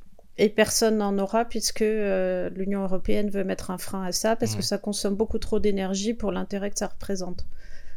Par contre, euh, tourner en 8K, c'est intéressant dans la mesure, comme tu le disais, où on va pouvoir recadrer. Et euh, alors certes, ça fait des fichiers plus gros à, gérer en post-prod, mais ça, se gère. Et puis on, peut générer des versions allégées, ce qu'on appelle des proxys, qui vont nous servir à faciliter la phase de montage. Mais euh, ça permet surtout, par exemple, quand je fais une interview, euh, je me retrouve avec plusieurs échelles de plans avec une seule caméra. Donc là, c'est hyper intéressant en fait. Ça facilite euh, le montage et, même la captation. Ça évite d'avoir deux, caméras, par exemple. Et puis après, les autres intérêts énormes aujourd'hui, c'est d'avoir des capteurs 8K. C'est-à-dire que par exemple, on parlait du Z8 et Z9, on va avoir le suréchantillonnage étendu, c'est-à-dire que plutôt que d'utiliser une petite partie de notre capteur pour faire une image ultra HD, parce que c'est moins de pixels que les 45 qu'on a au total, eh bien on va utiliser tous les pixels du capteur pour créer une image qui est plus définie, qui est plus piquée. Donc ça déjà c'est intéressant. On a aussi euh, ce qu'ils appellent le zoom numérique étendu, c'est-à-dire que, bah, vous savez, avant, quand on passait euh, de notre capteur FXDX, ça appliquait un coefficient et demi. Bah, là, en fait, ça applique un coefficient deux fois. Donc, par exemple, moi, quand je suis en montagne avec un 24-120, eh ben, je me retrouve avec un 24-240. Donc, en gros, j'ai l'optique ultime euh, qui me permet de tout couvrir sans perte de qualité, puisque c'est pas comme si je dégradais mon image en zoomant dedans. En fait, c'est que j'utilise tous les pixels de mon capteur. Donc ça, c'est super intéressant. Et puis après, il y a plein d'autres applications dans les productions même broadcast, où aujourd'hui, par exemple, pour filmer un match, on peut avoir un, très grand capteur à l'intérieur duquel, en fait, on va aller cropper, on va aller sélectionner des morceaux d'image et faire une réalisation avec ça. Donc euh, je pense que l'avenir sera pas aux, diffusions avec plus de pixels. Par contre, les capteurs avec beaucoup de pixels, à mon avis, euh, vont, continuer à progresser.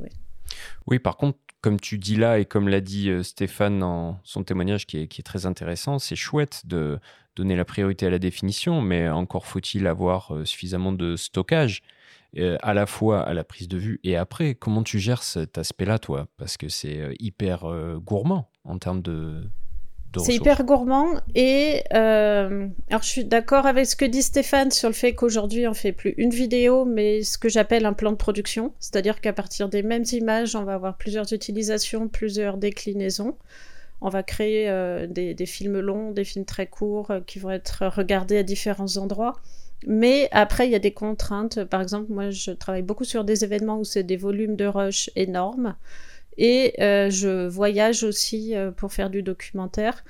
Et là, je suis obligée de me réduire et de travailler en H265, en 10 bits, qui est déjà un format euh, qui est super qualitatif. Parce que même si les disques durs et les cartes sont de plus en plus réduits, euh, je peux pas mettre mes disques durs en soute. C'est hors de question que, que, je confie ça à une compagnie aérienne. Et euh, bah, du coup, il faut que j'ai euh, mes disques durs avec moi, en plus de tout le reste dans le sac à dos. Donc, il faut que le volume soit, soit restreint. Et puis, finalement, le, en post-production, le, le, passage de la 8K à des définitions inférieures, par exemple, évidemment, le, la 4K, ça se passe euh, extrêmement bien. Est-ce que euh, c'est la même chose dans l'autre sens, Aurélie? Parce que, bon, moi, je prends mon, mon, expérience euh, personnelle. J'ai déjà regardé des contenus Full HD sur une télé 4K, ça passe très bien. Et on regarde encore des DVD qui sont de la SD. Mais si l'encodage est propre, ça se regarde bien.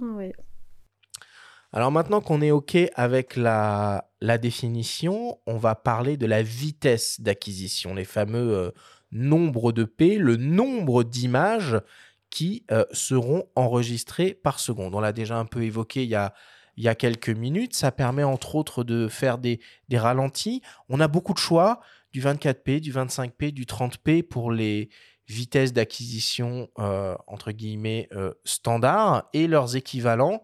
Euh, avec des, euh, euh, un nombre d'acquisitions doublé, voire triplé selon les cas. Aurélie, enregistré en, en 50p, en 60p ou même en 120p, est-ce que ça a un autre intérêt que de pouvoir faire des ralentis? Oui, bah par exemple, tout à l'heure on parlait de la 8K. La 8K association, pour elle, ça fait pas de sens de faire de la 8K en dessous de 50 ou 60 images par seconde en fait, on gagne une, fluidité dans l'image qui, est meilleure avec un, plus grand image par seconde dans un format là qui est un format de diffusion. Et après, si on reste dans des formats de diffusion euh, standard 25 euh, ou 30, et eh ben c'est là, comme on disait tout à l'heure, où c'est intéressant de tourner à plus haute cadence pour pouvoir ralentir ou pas, mais au moins avoir le choix derrière, puisqu'aujourd'hui on peut tourner à haute cadence en ayant l'enregistrement du son alors que euh, sur certaines caméras où il n'y a pas si longtemps, c'était l'un ou l'autre. Et redisons au passage, puisqu'on en a parlé un petit peu en, préambule, qu'une cadence de 100 images par seconde n'est pas inférieure à une cadence de 120 images par seconde, c'est simplement un système différent. C'est-à-dire que 100 images par seconde dans le boîtier sera lié au système PAL et 120 au système euh, NTSC. Il peut y avoir de la confusion là-dessus. Les fiches constructeurs mettent souvent en avant euh, les données les plus élevées, mais en fait elles correspondent à un système. Mais il y a un paramètre qu'on doit prendre en compte aussi, Aurélie, quand on choisit cette vitesse d'acquisition. C'est finalement, plus on choisit une vitesse d'acquisition élevée, plus on va être restreint, en quelque sorte, sur le, temps de pause qu'on va pouvoir utiliser sur sa caméra. Je sais qu'il y a une espèce de petite règle mémotechnique qui permet de lier vitesse d'acquisition et vitesse d'obturation qui sont deux notions différentes. Est-ce ah, que tu parles de la règle des 180 degrés Ouais. Oui, en fait, euh, la, théorie dit qu'il faut que notre euh, cadence, enfin notre vitesse de prise de vue soit le double de la cadence, c'est-à-dire que si on a 25 images par seconde, il faut être au 50e.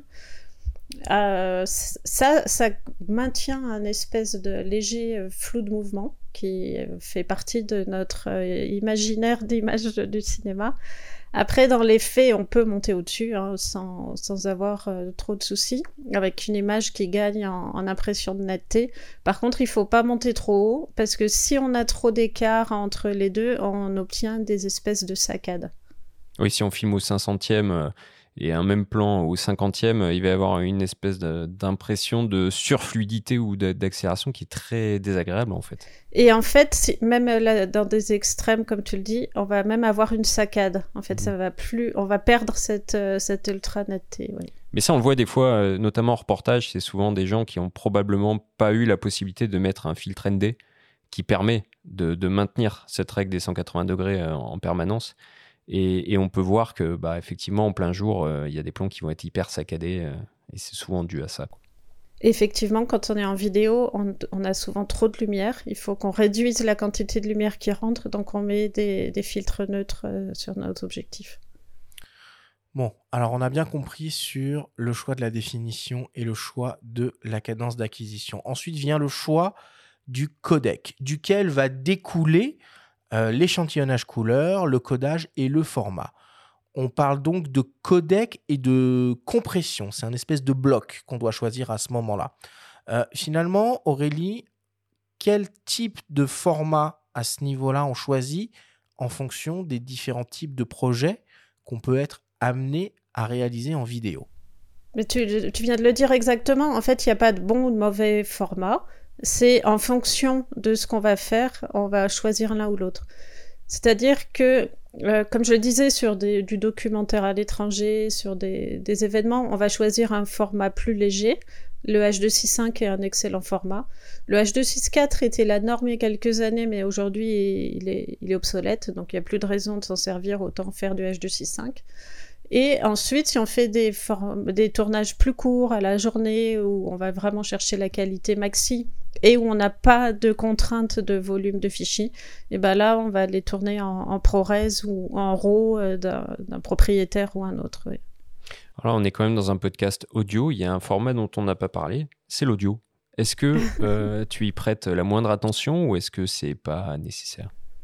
Alors, on sait aujourd'hui que sur Internet, 90% des vidéos sont regardées en muette, alors que beaucoup de gens écoutent des podcasts, mais c'est le paradoxe. C'est vrai ce que tu dis là? Et eh oui.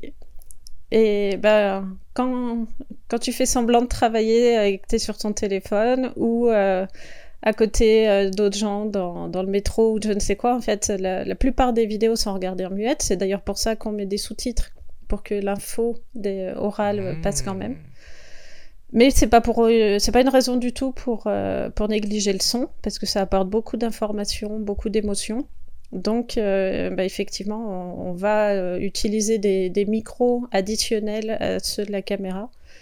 alors ceux en interne aujourd'hui sont très qualitatifs. Hein. il y a des tournages dans lesquels il faut vraiment que je sois en config minimal. Donc là, je fais tout avec le micro interne. Mais sinon, c'est bien de se mettre un petit micro-canon sur le porte-griffe ou un, ou un micro-cravate, HF euh, ou pas, sur, euh, sur les personnes qu'on interviewe. Aurélie, j'ai une question très terre à terre. Là, je reviens un tout petit peu à, l'image. Est-ce qu'on a vraiment une réelle différence de qualité euh, quand on enregistre en 4.2.0 8 bits versus un 4.2.2 10 bits? Est-ce que c'est obvious? Oui, dans la richesse des couleurs, entre le 8 et le 10 bits, on voit la différence. Et tout à l'heure, tu parlais du poids des fichiers. Si on fait un, poids léger comme le H265, euh, ça vaut vraiment le coup de passer en 10 bits plutôt qu'en 8. Tout à l'heure, tu as utilisé en relation avec le poids des fichiers un mot magique qu'on n'a pas expliqué, le mot proxy. Qu'est-ce que c'est? Oui, alors proxy, donc ça veut dire euh, version allégée. C'est-à-dire que euh, si nos logiciels sont pas capables de monter des fichiers avec des débits pareils, eh bien, on va avoir une version euh, compressée, donc plus petite en, taille euh, et en débit, qui va être facile à lire pour nos logiciels de montage. Donc en fait, on va monter avec ces versions qui sont pas très jolies à voir. Et puis une fois que notre montage est terminé, eh ben on va remplacer ces fichiers de travail par le fichier original et euh, on n'aura plus que l'export à faire, donc même si notre ordinateur rame un peu et que c'est un peu long, eh ben c'est pas très grave. Et il y a pas mal de caméras aujourd'hui qui génèrent les proxys en parallèle du, du, fichier haut de gamme directement au moment de la prise de vue. Donc on n'a pas besoin de les faire en post-prod après dans nos logiciels. Ce qui augmente d'autant plus encore les, les, débits et les flux euh, de ces, euh, de ces caméras, quoi? Parce que même si c'est plus léger. Et des cartes. Ouais, c'est ça, quoi. Non, non, c'est impressionnant. Moi, euh, je, viens de la vieille école. Hein, ça fait 20 ans que je fais de la vidéo. Et pour moi, les révolutions vraiment qu'on a eues ces dernières années, c'est euh, la miniaturisation des supports qui gagne sans cesse en débit et en capacité. Et puis l'autre, je dirais, c'est la même chose pour les batteries qui sont beaucoup plus petites et beaucoup plus performantes. Et c'est tout ça qui nous permet d'avoir des caméras qui sont toutes petites, légère et ultra performante. Et c'est vraiment un, énorme progrès dans la vidéo ces dernières années. Oui, mais c'est des caméras qui peuvent aussi avoir des limitations. Si on met tous les curseurs euh, euh, à fond, on a euh, des durées d'enregistrement des séquences qui peuvent être un petit peu limitées. On a les boîtiers qui peuvent euh, chauffer et se mettre en, en, en, rideau, euh, les choses évoluent dans le, dans le bon sens sur ces, sur ces aspects-là ou c'est encore très contraignant de mettre tous les curseurs à fond sur un hybride moderne? Et, précisons qu'il y a des marques qui ont recours à des systèmes de ventilation. Euh, oui. C'est pas le cas de Nikon qui a choisi d'implémenter la Luica dans ses boîtiers, mais qui ne dispose pas, en tout cas, d'un ventilateur à proprement parler. Et ça fonctionne quand même? Oui, et d'ailleurs, c'est assez agréable parce que ces ventilateurs, ça fait des caméras qui sont longues à se mettre en place, etc. On n'a pas la même réactivité à l'allumage et, à l'enregistrement. Et eux, en fait, c'est sur la, matière, c'est le matériau du boîtier qui permet une bonne dispersion. Et en toute honnêteté, moi, j'ai eu des cartes qui chauffaient, mais, euh, pas de boîtier. Mais ah bon, après, moi, je suis souvent en environnement froid. Et euh, mes soucis de carte qui chauffait, je les ai eus en Toscane au mois de juin, un tournage où il faisait extrêmement chaud. Et puis depuis, on sait que SanDisk Pro vient d'annoncer une nouvelle CF Express euh, avec des débits plus élevés. Donc encore une fois, en fait, c'est toute la chaîne qui doit être cohérente. Et puis, euh, ben, quand, euh, quand les, nos appareils de prise de vue deviennent plus performants, les cartes, les disques durs suivent, et puis nos logiciels aussi qui, qui suivent les évolutions. Donc c'est ça qui est bien aussi aujourd'hui, c'est que rien n'est figé. On s'équipe aujourd'hui et le matériel évolue avec nous. C'est pas euh, on achète quelque chose aujourd'hui pour euh, les cinq ans à venir et que ce soit nos caméras. Alors elles, elles évoluent avec l'évolution des firmware qui se mettent à jour continuellement. On n'a plus d'obturateur mécanique, donc en fait elles ne vieillissent plus euh, physiquement. Donc ça, c'est déjà rassurant. Et puis là, tu parles des Z8 et Z9 hein, en particulier, parce que oui, oui, oui, c'est ceux que je connais le plus. Bien sûr. mais, mais c'est pareil avec euh, Adobe Premiere Pro que j'utilise aussi. On a des mises à jour puisque c'est un logiciel qui est sur abonnement et non pas en, achat. Et donc euh, notre matériel suit les évolutions de la vidéo et c'est bien parce que ça évolue très vite.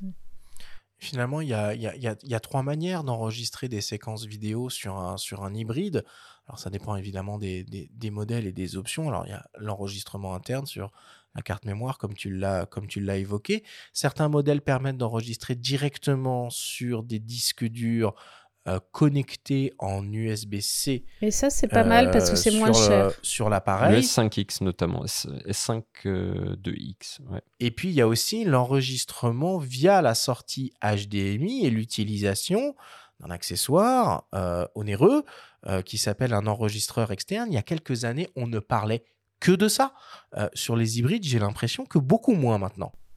Pour moi, ça fait plus de sens aujourd'hui puisqu'on a des meilleurs. Enfin, vu, vu, ce qu'on a en interne sur carte, je vois pas ce que ça nous apporte d'avoir un Atomo sur le dessus, à part s'encombrer de quelque chose de plus lourd, alors que l'intérêt de ces hybrides, c'est justement d'avoir des caméras compactes et légères. Bon, après, il y en a qui aiment bien impressionner leurs clients avec du matériel volumineux, mais je crois que nos clients ont compris aujourd'hui que c'était pas forcément ça qui faisait la qualité. Mais alors, question euh, naïve euh, très rapide, est-ce qu'on peut se satisfaire d'un simple enregistrement en log, en flat, euh, et pas recourir à du RAW, du coup, et se passer d'un enregistreur externe? Est-ce que ça peut suffire à récupérer suffisamment d'infos et faire des, vidéos de, de bonne qualité? Battle, RAW versus log. Il y a toujours des battles. Après, alors juste pour expliquer, euh, le, log en fait c'est un format qui est désaturé et euh, décontrasté, donc qui nous offre en fait la plus large euh, plage dynamique possible pour un retraitement en post-production. Parce qu'en vidéo, l'étalonnage est indispensable, puisque autant la photo c'est une image qui raconte une histoire, en vidéo c'est une succession de plans les uns à la suite des autres. Et du coup, il faut que le passage d'un plan à l'autre soit fluide. Donc, il faut uniformiser les couleurs et la luminosité. Donc, déjà, avant de faire, euh, de donner une ton, euh, une teinte artistique, l'idée c'est d'uniformiser les plans entre eux. Donc, ça, c'est vraiment la base de l'étalonnage. Et effectivement, bah, plus on a de, de plage dynamique, plus on a de latitude de travail derrière. Mais après, on n'est pas obligé non plus, c'est-à-dire que si vous n'avez pas envie de passer des heures à faire de l'étalonnage, comme vous aimez peut-être pas forcément passer des heures à traiter vos photos, eh ben, vous pouvez utiliser les, les modes euh, de ton intégrés aux, appareils. Il y en a qui sont très bien. Et moi, je fais beaucoup de tournages avec euh, le mode neutre dans les Nikon qui correspond à très, enfin, qui est très proche de l'image que je veux avoir au final. Plus naturel. qui me permet, mmh. voilà, et notamment quand on travaille sur des événements, on n'a pas le temps de faire de l'étalonnage poussé parce que il faut livrer extrêmement rapidement. Donc c'est bien d'avoir dès la captation une image qui est proche de ce qu'on veut avoir au final. Eh ben c'est rassurant d'entendre ça parce que a souvent l'impression que c'est propre. Enfin, qu'il y a deux écoles en gros. Il y a ceux qui vont faire du flat et qui sont les vrais entre guillemets, et puis les autres. Donc c'est rassurant d'entendre ça. Mais c'est comme pour l'euro et le JPEG. Je connais des très bons photographes euh, pro qui disent bah, Moi, je suis capable de gérer mon expo et, mes couleurs, donc, euh, donc je peux faire du JPEG. Tout à fait. Mm. Et c'est un peu pareil en vidéo. Euh, faut pas se perdre avec la technique, je trouve.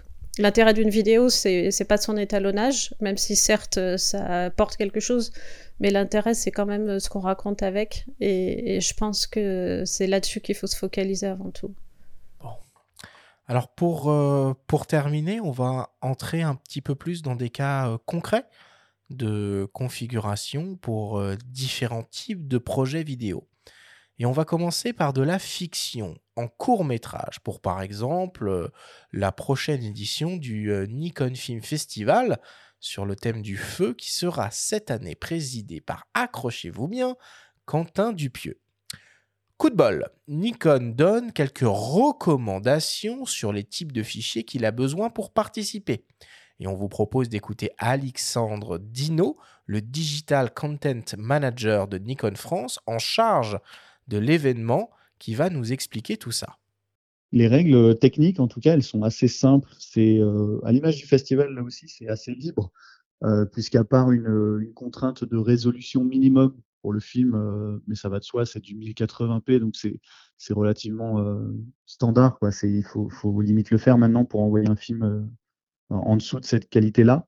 mais en fait, le reste, c'est assez libre, mais on se permet nous de, partager pas mal de recommandations plutôt par, rapport à la suite du festival. C'est-à-dire que la diffusion web, elle implique pas mal de liberté par rapport au format, le ratio d'image et, et, euh, et, même les codecs. Euh, par contre, une fois qu'on passe les étapes du festival, on arrive en salle de cinéma, on, arrive aussi sur un fichier DCP notamment. Et donc là, on, guide un peu euh, aussi les, équipes pour qu'elles elles puissent, dès le départ, faire en sorte d'avoir ce qu'il faut. Et c'est souvent ce qui fait la différence aussi par rapport à la sélection, notamment, c'est l'étape sur grand écran, où là, on voit clairement ceux qui avaient prévu euh, et, donc, c'est une bonne chose à nous maintenant de faire passer le message, d'expliquer comment on fait ça euh, euh, et, comment on se prépare, quelles sont les, recommandations techniques pour le passage en DCP. Notamment, on insiste énormément sur sur le frame rate, donc les 24, les fameuses 24 images par seconde, parce que de plus en plus, on reçoit sur les milliers de films qu'on reçoit, on reçoit un peu tout, les, tout ce qui existe sur le marché. Euh, et même des choses un peu originales parce qu'il y a des gens qui c'est un vrai laboratoire le festival donc euh, il y a des gens qui tentent des choses. Euh, mais nous par exemple on recommande le 24 images par seconde tout simplement parce que quand on prépare une projection en salle on, va uniformiser le fichier. Donc voilà on insiste sur l'uniformisation pardon de, de cette partie là du son aussi. On a les codecs forcément qui sont recommandés. Le fichier en, en, pour faire très très simple et très rapide Par exemple, on recommande dès le départ d'avoir et de préparer un fichier en 4.2.2. voilà, parce que c'est le format le plus le ProRes 4.2.2 qui permet de facilement ensuite nous enchaîner avec la, deuxième étape du festival. Aurélie, pour avoir du 422, 422, 24p ProRes en sortie, il faut évidemment à minima avoir ça en entrée. Oui, idéalement, oui, non, c'est sûr. Euh, plus la qualité d'entrée est bonne, euh, encore une fois, il faut que toute la chaîne soit cohérente de la captation à la, diffusion. Et tout à l'heure, quand on parlait des cadences, on s'est arrêté sur le 25-30 qui sont les cadences propres à la vidéo. Mmh. Mais effectivement, le cinéma, lui, est, en 24 depuis pas mal de temps. Il était à 18 images au tout début. Oui, pourquoi on s'est pas arrêté à 18 C'est le maximum qui est capté par l'œil humain. Pourquoi on s'est pas arrêté là? On avait quand même une petite saccade quand on regarde des, films d'il y a un siècle maintenant. Euh, L'œil arrive vaguement à percevoir la différence d'une image à l'autre. En tout cas, ça doit fatiguer un peu plus la vue, donc c'est pour ça qu'on est monté au-dessus. Alors Aurélie, euh, c'est quoi si jamais il y a les cinq questions à systématiquement peut-être se poser avant de choisir son format d'enregistrement vidéo? Alors, cinq c'est peut-être beaucoup. Hein. Oui, déjà j'ai envie de dire, euh, il n'y a pas un format. C'est-à-dire que au cours du tournage, on va changer. C'est-à-dire qu'on parlait tout à l'heure de la 8K, je disais, ben moi je fais les interviews en 8K, comme ça ça me permet de recadrer avec une qualité d'image optimale. Mais ensuite, je vais filmer de l'action. Donc là, je vais être euh, en 4K ou enfin Ultra HD à 120 images par seconde pour avoir les meilleurs ralentis. Et puis après, je vais filmer du lifestyle, euh, la personne qui bouge, etc. Et là, j'aime bien être en 60 images par seconde parce que ça me permet de bénéficier d'une meilleure stabilisation. Et euh, le pouvoir de ralentir un peu, ça, ça, a un côté un peu poétique, euh, ça magnifie un petit peu les personnes qu'on filme. Donc au sein du tournage, on n'arrête pas de changer, mais ce qui est facile en fait, c'est des accès rapides dans les menus et, et on change rapidement. Par contre, ce qu'il faut avoir choisir en amont, c'est son codec. C'est est-ce qu'on fait du H265 ou est-ce qu'on fait du ProRes? Parce que ça se mélange pas forcément très bien. Est-ce qu'on fait du log ou est-ce qu'on prend un picture profile standard? Ça aussi, c'est des choses qu'il vaut mieux choisir en amont pour l'uniformisation de, notre rendu. Donc les cinq questions, j'aurais envie de dire, c'est euh, est-ce que c'est un, tournage à la journée ou euh, long? Donc qui va impliquer est-ce qu'on peut avoir le volume euh, maxi de fichiers ou est-ce qu'il faut se restreindre Donc là déjà ça va définir ProRes NRAW ou H2C5. Et puis ensuite, euh, eh ben, se, dire euh, voilà quel profil euh, colorimétrique je veux, est-ce que j'ai envie de faire de l'étalonnage ou pas. Et puis ensuite, à l'intérieur de tout ça, on, va varier les, tailles d'image et cadence. Je ne sais pas si ça a répondu à ta question. Ça répond parfaitement à ma question et je pense qu'on ne pouvait pas rêver meilleure conclusion euh, pour, euh, pour, euh, pour cette émission. J'aimerais juste rajouter un truc parce que je sais que la vidéo fait peur, etc. Et il n'y a pas besoin aujourd'hui de beaucoup d'accessoires pour faire de la vidéo, ce qui n'était pas forcément le cas il y a quelques années. Quand on tournait avec des DSLR, c'était difficile de, de, faire la mise au point puisqu'il fallait garder le miroir voilà, avec les réflexes. Il y a beaucoup de termes aussi anglais en vidéo. Pardon, et, et du coup, fallait avoir. Euh, moi, j'utilisais une visée Zacuto que je mettais sur le moniteur ah, pour mieux voir. Voilà, c'est. Il y a des gens qui utilisaient des follow focus. Les fameux rigs contre un balai. Mais voilà, en fait, on avait des tout petits boîtiers euh, qui étaient encombrés de tout un tas d'accessoires. Et aujourd'hui, vraiment, euh, les boîtiers se suffisent à eux-mêmes. Ils ont une stabilisation qui fait qu'on n'a pas forcément besoin d'un gimbal. Euh, ils ont même un micro interne qui est correct, même si c'est toujours mieux d'avoir un... le micro canon reste peut-être l'accessoire unique à utiliser. Mais pour le reste, euh, follow focus ne fait aucun sens dans la mesure où l'autofocus est bien meilleur que nous. Donc euh, l'enregistreur externe non plus, puisqu'on voit tous les formats qu'on a en interne. Donc déjà dans l'accessoirisation, de son boîtier, on est vraiment minimaliste aujourd'hui. Et puis dans les logiciels, euh, alors si on veut faire du montage poussé, qu'on va dans des logiciels comme Adobe Premiere Pro, il faut un apprentissage, mais euh, ils viennent par exemple de sortir la version Express qui est, euh, qui est hyper simpliste. Et, et c'est ça que doit être le montage aussi. Ça doit pas être de la pure technique, ça doit être de la narration. Euh, l'essentiel du travail, c'est de choisir à l'intérieur des plans les quelques secondes qui, qui, font sens et les assembler les unes à la suite des autres pour raconter une histoire. Ça, ce sera le sujet d'une toute autre émission. mais tu seras la bienvenue. Avec plaisir. mais, mais voilà, juste pour dire, la vidéo devient de plus en plus simple. Vraiment, euh, ça se simplifie énormément à la prise de vue et au montage. Donc, euh, il ne faut pas que la technique soit un frein encore aujourd'hui. Bon. Ben écoute, on va conclure, euh, on va conclure sur ces mots. Merci beaucoup euh, Aurélie. Moi personnellement, j'ai absolument tout compris. Ah. Et euh, contrairement à ce qu'on a pu dire en début d'émission, ce sujet n'est absolument pas austère, bien au contraire, quand il est bien expliqué. Et c'est ce que tu nous as fait Aurélie. Merci infiniment. Merci à vous. On passe à la suite et on attaque le débrief.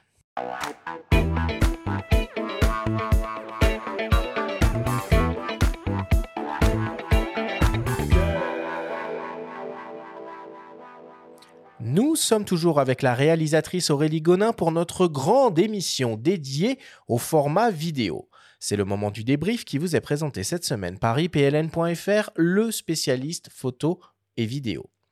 Aurélie, si on devait essayer de résumer, de synthétiser en quelques minutes tout ce que l'on s'est dit pendant cette émission.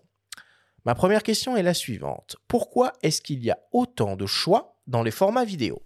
Alors il y a différents choix, déjà parce que c'est des choses qui évoluent continuellement pour progresser dans le meilleur rapport taille d'image, enfin qualité d'image et poids de fichier. Donc pour progresser toujours là-dedans. Et puis parce qu'en fonction de son tournage, on va choisir l'un ou l'autre. Il n'y a pas de bon ou mauvais format, mais il y a celui qui est adapté à ce qu'on fait ce jour-là. Quelles sont les différentes informations que l'on retrouve dans un format vidéo? Alors, on va déjà parler de la taille de notre image, son ratio, sa cadence, et puis ensuite euh, le conteneur, donc le point move, etc. qu'on voit, à l'intérieur duquel on va avoir différents codecs, donc compression, décompression, qui vont nous permettre euh, de, compresser le signal pour l'enregistrer sur un support. Et c'est là où on va parler aussi d'échantillonnage avec euh, les 444, K22, etc. pour voir comment on réduit le nombre d'informations. Et enfin, bah, c'est ça qui implique aussi les, débits de fichiers en mégabits par seconde. Et une autre donnée en, qui, elle, est en bits, c'est le nombre d'informations de couleurs. Donc on parle souvent de 8, 10 ou 12 bits. Et concernant la définition, est-ce que tu es comme Stéphane Couchou qu'on a entendu euh, dans le courant de l'émission qui va toujours prendre la définition maximale que lui autorise son boîtier? Non, pas forcément, parce que, alors on a abordé la 8K. La 8K, ça a des intérêts en captation, notamment pour euh, se donner plusieurs euh, échelles de plan. Donc, euh, par exemple, pour recadrer une interview, ce qui permet de la couper de manière plus dynamique. ensuite, ça a, ça, a des limites aussi, c'est-à-dire que plus la taille est grande, on n'a pas forcément accès à toutes les cadences, donc à toutes les vitesses de prise de vue. Donc à ce moment-là, moi, je vais plutôt faire de l'ultra HD qui est quatre fois plus petite que la 8K, mais quatre fois plus grande que la HD, et euh, qui me permet de monter aux cadences maximales euh, jusqu'à 120 images par seconde. Prolongement de cette euh, question, est-ce que tu vas être plutôt en all intra ou en long alors ça dépend en fait. Et du coup, tu, peux peut-être expliquer au passage de quoi il s'agit. alors, alors ça, c'est vraiment quand on est dans le codec. L'enjeu, c'est donc de réduire la taille de, des informations pour pouvoir les enregistrer sur carte.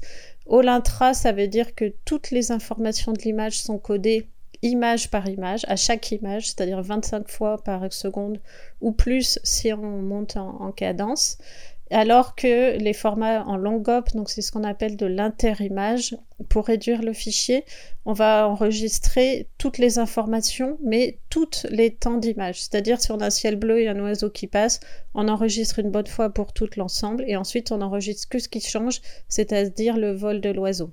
Par contre, au moment de la relecture, on veut voir euh, l'oiseau sur le fond bleu. Donc c'est là où il faut des ordinateurs euh, avec de la ressource parce que euh, cette phase de décompression demande pas mal de ressources matérielles. Aurélie, H264 ou H265 Alors le H264, c'était la norme il n'y a pas si longtemps, mais aujourd'hui c'est un format qui est un peu obsolète, puisque, comme je le dis toujours, on n'arrête pas de progresser en fait dans le, rapport entre la, qualité du fichier et son poids.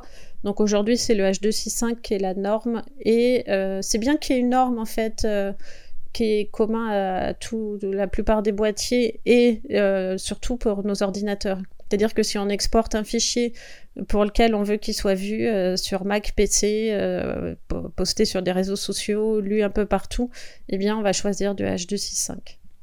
Parlons un peu de, cadence d'acquisition. Euh, maintenant, 24, 25, 30p ou plus, et pourquoi faire? Alors le 24 historiquement c'est le format du cinéma, le 25 c'est la télé en Europe où notre courant est de 50 Hz et le 30, c'est le format Amérique du Nord, Asie, où leur euh, courant est essentiellement à, 60 Hz. En fait, c'est comme ça qu'ont été faites euh, ces, différentes cadences. Et euh, aujourd'hui, en fait, ça va dépendre de quelle est la finalité de notre vidéo, où elle sera diffusée. Si on veut la diffuser au cinéma, comme pour le Nikon Film Festival, on va privilégier du 24. Si on fait un projet pour une télé européenne, on va faire du 25. Et si on fait un projet qui est uniquement pour Internet, pourquoi pas faire du 30 dans la mesure où euh, nos caméras sont fabriquées au Japon et nos ordinateurs et, Internet euh, aux États-Unis. Est-ce qu'il vaut pas mieux faire du 50 ou du 60 qui t'a rebasculé derrière en 25 et en 30 si, bien sûr. C'est-à-dire que là, les cadences dont je parle, c'est les cadences de diffusion. Mais à la captation, si on peut monter au-dessus, évidemment, il faut le faire puisque ça, déjà on aura une meilleure fluidité quand même de notre image, et puis euh, si on veut faire des ralentis, on en aura la possibilité. Et maintenant que nos caméras montent en cadence en enregistrant le son, il n'y a plus d'inconvénients à, tourner dans ces hautes cadences, puisque euh, on n'a pas de choix à faire. Alors qu'il n'y a pas si longtemps, et même avec des caméras beaucoup plus chères que celles dont on parle, il fallait faire le choix. Oui, tu parles notamment en 4K 100 images par seconde, ce qui est désormais, enfin 100 images ou 120 images par seconde. Voilà, qui permet de faire des ralentis quatre fois. Donc, euh, bah, par exemple, sur du sport, on, perçoit vraiment le détail de ce qui se passe, euh, un envol d'un oiseau dans l'animalier. Enfin, monter en cadence a, a beaucoup d'intérêt. Oui. Aurélie, est-ce que le RAW en vidéo, c'est quelque chose de raisonnable? Alors on peut dire la même chose qu'en photo en fait, si on ah sait euh, ah gérer son diaph, si on sait faire son exposition et sa balance, on n'a pas forcément besoin de retoucher son image. Moi j'avoue que ce qui m'intéresse par exemple dans le ProRes RAW euh, chez Nikon ou dans le NRAW, c'est plus d'avoir du 12 bits, donc d'avoir le maximum d'informations de couleurs que vraiment d'aller retoucher euh, mon expo, ma balance en post-prod. Mais bon, après, d'autres personnes auront des, avis euh, différents. Moi, j'ai pas beaucoup de plaisir à faire de l'étalonnage. J'en fais un peu parce que c'est indispensable d'uniformiser les, images entre elles, que de, évidemment on les améliore un petit peu, mais, euh, mais c'est pas la partie qui m'intéresse le plus. Bon, et quel type de problème ou de galère on peut rencontrer si jamais on se retrouve avec un flux trop important à la prise de vue? Alors, si on choisit des formats avec des débits très importants, on parle de, depuis tout à l'heure là du, ProRes euh, qui monte à 3000 mégabits par seconde, évidemment, il faut avoir les cartes qui permettent d'enregistrer ces débits, donc les CF Express les plus puissantes euh, qui gèrent euh, des, débits pareils, sinon les cartes chauffent donc au bout d'un moment, elles deviennent vraiment brûlantes, donc on peut, on, peut plus s'en servir. Ceci dit, j'ai jamais eu de problème d'altération de fichiers. C'est-à-dire que même si on a des warnings euh, de cartes qui chauffent, euh, j'ai jamais eu de, fichiers qui n'étaient pas enregistrés. Mais, mais oui, c'est ça les limites. Alors je sais qu'il y a certains boîtiers qui chauffent aussi. Moi, j'ai pas eu de soucis avec mes Nikon, mais je sais que ça fait partie aussi des soucis. Et puis après, bien évidemment, bah, quand on a des, fichiers pareils, il faut aussi pouvoir les lire et les monter. Donc c'est toute la chaîne qui doit aller avec. Et puis là, c'est une émission qui est dédiée au type de format vidéo. Là, tu évoques les CF Express et rappelons juste à nos auditeurs qu'il y a différents types de CF Express. Ne vous trompez pas, il y a les CF euh, Express type B euh, qui iront parfaitement dans les euh, Nikon Z8 ou Z9, mais il y a par exemple des CF Express type A qui sont utilisés dans l'Alpha 7 III de 7S3 de, Sony. Donc, il ne faut pas se tromper. Non, et c'est bien d'avoir un, lecteur de cartes avec, parce qu'effectivement, par exemple, sur les événements sur lesquels je travaille, eh bien, euh, on se retrouve avec tout un tas de, cartes, et puis aussi à l'intérieur des cartes, euh, différents codecs euh, propres à, chaque caméra. Donc c'est bien que tout se mélange sur nos ordinateurs, mais c'est bien aussi d'avoir différents lecteurs de cartes pour pas avoir à connecter le boîtier lui-même en USB et donc le monopoliser le temps de la copie. On va en parler de ces choses-là euh, prochainement. Euh, et enfin, Aurélie, pour, euh, pour terminer, est-ce que les proxys sont la solution pour fluidifier la post-production? Alors les proxys, on l'a dit tout à l'heure, c'est des versions allégées de nos fichiers qui nous permettent de faciliter le montage si on a un ordinateur qui rame un petit peu. Moi personnellement, j'en fais pas forcément l'usage. Par exemple, dans Premiere Pro, on peut réduire la définition de nos moniteurs c'est-à-dire qu'au lieu d'afficher tous les pixels, on en affiche un quart ou un huitième en lecture. Ben ça, déjà, ça facilite énormément le travail des ordinateurs et souvent, ça suffit. Et effectivement, si on a un ordinateur euh, qui est pas assez euh, puissant pour faire de la vidéo, eh bien, on peut utiliser les proxys au moment du montage et ensuite on les remplacera par les fichiers originaux à l'export. Merci beaucoup Aurélie pour toutes ces explications. Merci à vous.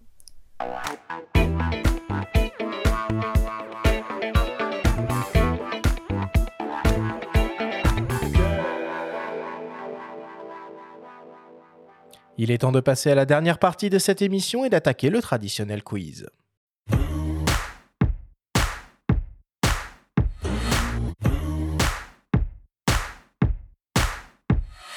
Aurélie, le principe du quiz est très simple. Nous avons reçu des questions de la part de nos auditeurs qu'ils t'ont posées via notre compte Instagram en lien ou non avec le sujet de cette émission.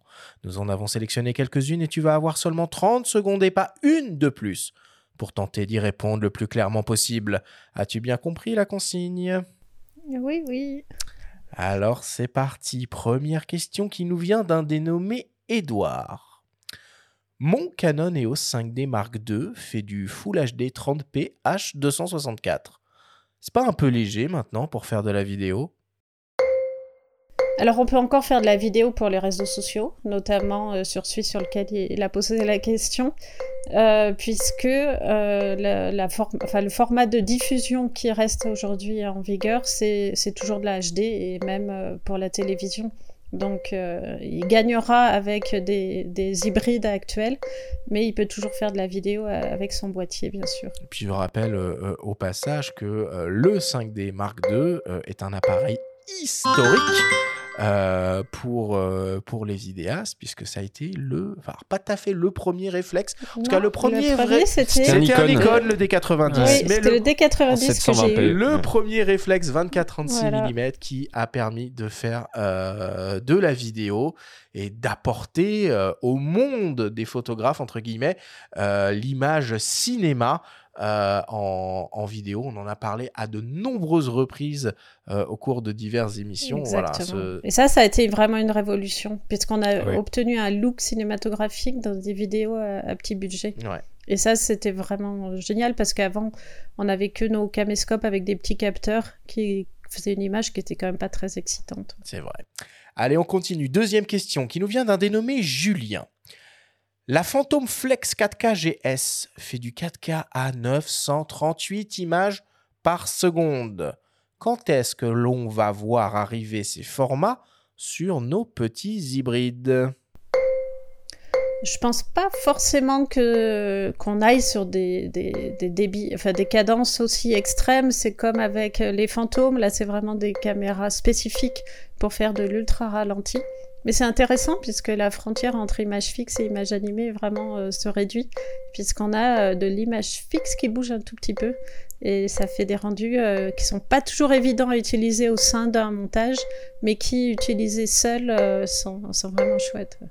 Déjà, quand on peut voir les slow motion qu'on arrive à faire avec des 180 images par seconde ou autre, on se dit que ça peut quand même suffire, non? En fait, c'est rare, ouais. Même, euh, même si on a des caméras qui tournent euh, au-dessus à 240, etc., finalement, c'est rare qu'on utilise à ce point au ralenti. Ou alors, on va ralentir euh, vraiment un tout petit extrait de l'action, mais pas l'action entière, puisque la patience de nos spectateurs étant de plus en plus réduite, on ne peut pas se permettre d'avoir des plans trop longs. Troisième question qui nous vient d'une dénommée Aurélie. Et Aurélie te demande euh, quel est le meilleur logiciel de montage pour gérer de manière fluide des fichiers vidéo en 4K Est-ce que c'est Premiere? Est-ce que c'est DaVinci? Est-ce que c'est Final Cut? Ou est-ce que c'est Vegas? Alors, il y a différents logiciels et c'est très bien. Euh, moi, personnellement, j'aime beaucoup utiliser Premiere Pro euh, pour des fonctions qu'il a, notamment les, celles de montage collaboratif et euh, qui est hybride Mac PC. Donc, ça permet en équipe de ne pas se restreindre par rapport à ça. Ensuite, j'ai envie de dire, c'est vraiment elle en fonction de celui avec lequel elle se sent à l'aise puisque c'est jamais qu'un outil. En fait, c'est comme si on écrit, est-ce qu'un stylo Bic ou Mont Blanc fait la différence ah, j'étais trop longue. On va finir ta phrase quand même. mais ce qui compte, c'est vraiment. Euh, enfin, l'essentiel, c'est de mettre les plans les uns à la suite des autres. Donc, il faut que elle, elle aille voir ce avec quoi elle se sent à l'aise. Euh, moi, pour ma part, c'est Premiere Pro, mais mais même euh, qu'elle essaye Adobe Express, qui est une version beaucoup plus simple aujourd'hui en ligne et, et qui permet de s'affranchir de toute cette technique. Allez, on continue. Quatrième question qui nous vient d'un dénommé Brice. L'iPhone Pro 15 fait du 4K 60p ProRes. Est-ce que c'est pas un peu overkill pour des stories Insta? Alors, euh, il faut, faut pas oublier que, ces appareils, ils, indiquent des chiffres très élevés. Après, la taille de leur capteur et, de leurs lentilles font que ça reste de l'image de téléphone, mais qui est très bien à regarder sur téléphone. Après, c'est toujours pareil, c'est qu'est-ce qu'on va faire de ces vidéos au final. Euh, c'est quand on les met sur des écrans plus gros, ça, ça tient pas forcément la route. Mais euh, bah, il faut choisir son outil en fonction de ce qu'on veut faire derrière. Magnifique. Cinquième question qui nous vient d'une dénommée Sarah. Franchement, moi je comprends rien. Et puis de toute façon, je fais des vidéos en stop motion. le stop motion, ça a du charme aussi. Et, oui, on peut faire du stop motion, on peut faire du time-lapse. Euh, l'image animée, c'est juste euh, des images euh, les unes à la suite des autres qui recréent le mouvement. Donc, il n'y bah, a, a, pas de... Mais j'ai envie juste de dire, j'espère qu'après l'écoute de ce podcast, la vidéo sera un peu plus limpide et moins austère. On l'espère tous. on, va, on va retitrer l'émission. Les formats moins austères. Je pense qu'on peut m'appeler moi-même Aurélie Austère. Allez, pour terminer, une question de mes soins, une question qui tue. Aurélie, selon toi, dans 5 ans, quels seront les modes vidéo les plus dingues que l'on va pouvoir retrouver sur les hybrides Nikon? Eh ben, je me demande en fait quelle évolution on va encore pouvoir avoir. J'avais fait une conférence au Satis justement l'an dernier sur le sujet où on réfléchissait tous ensemble à vers quoi on va puisqu'on a vu qu'on va pas forcément vers euh, des plus grandes tailles euh, d'images. Euh, en cadence, on est déjà très haut.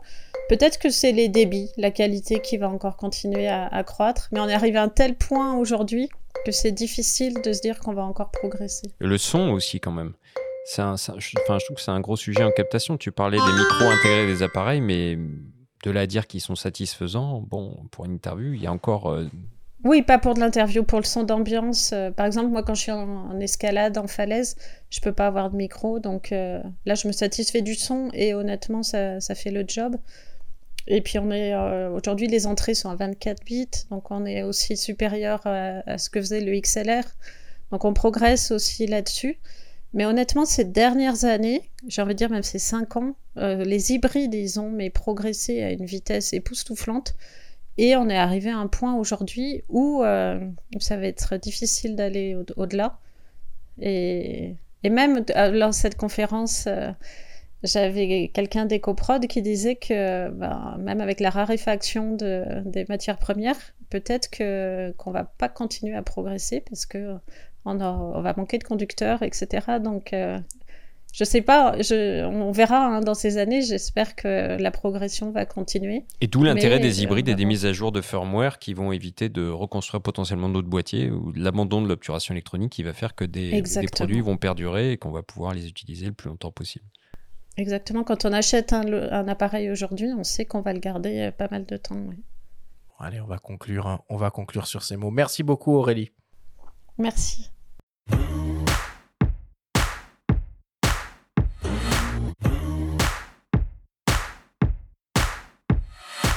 Nous voilà désormais à la fin de cette émission. Aurélie, merci infiniment d'avoir accepté notre invitation et d'avoir rendu ce monde des formats vidéo absolument pas euh, austère. Tu as euh, euh, relevé ce défi avec, avec brio et nous a expliqué avec énormément de, de douceur et de pédagogie tous ces termes techniques qui peuvent sembler un peu compliqués au premier abord, mais qui ne le sont pas tant que ça finalement. Merci infiniment Aurélie d'avoir été avec nous euh, aujourd'hui.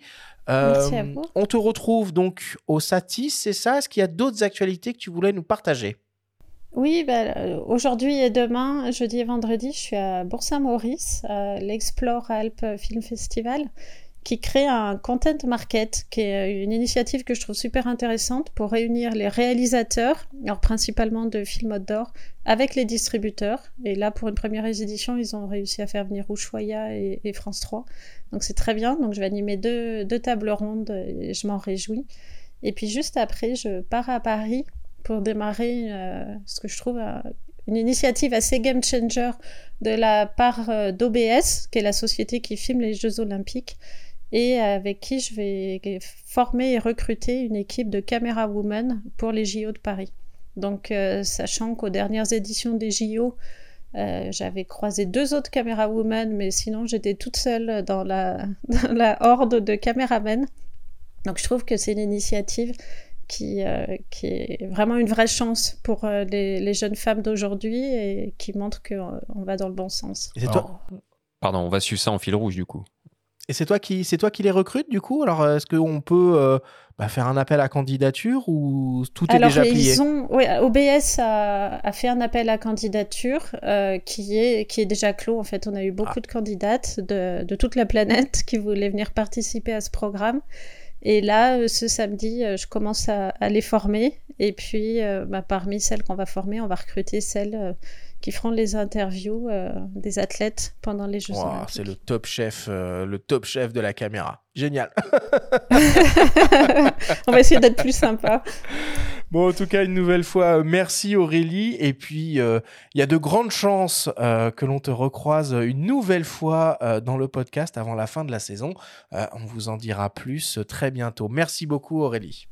Merci à vous. À très bientôt. La semaine prochaine, on s'intéresse aux couleurs. Les couleurs réelles, les couleurs enregistrées par le capteur de notre appareil et les couleurs affichées sur nos écrans.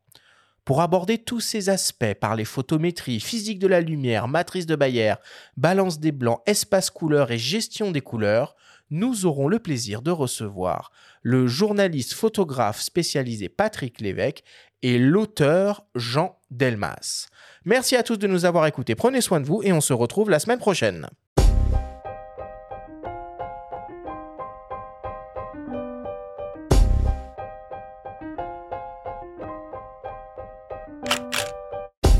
C'était Faut pas pousser les ISO, le podcast hebdo pour tous les passionnés de photos et de vidéos. Toutes les semaines, retrouvez Arthur Azoulay, Benjamin Favier et leurs invités pour parler de sujets matos, techniques et inspiration. Cet épisode vous a été présenté par Nikon, appareil photo et objectif hybride Nikon Z. Abonnez-vous à notre chaîne et retrouvez l'intégralité de nos émissions depuis toutes les plateformes d'écoute, comme Spotify, Apple Podcasts, Google Podcasts, Deezer, Amazon Music et YouTube. Si vous aimez notre podcast, n'hésitez pas à liker, à vous abonner et à nous laisser un petit commentaire. Rendez-vous jeudi prochain pour un nouvel épisode. D'ici là, faites de la photo, de la vidéo et n'oubliez pas, faut pas pousser les ISO.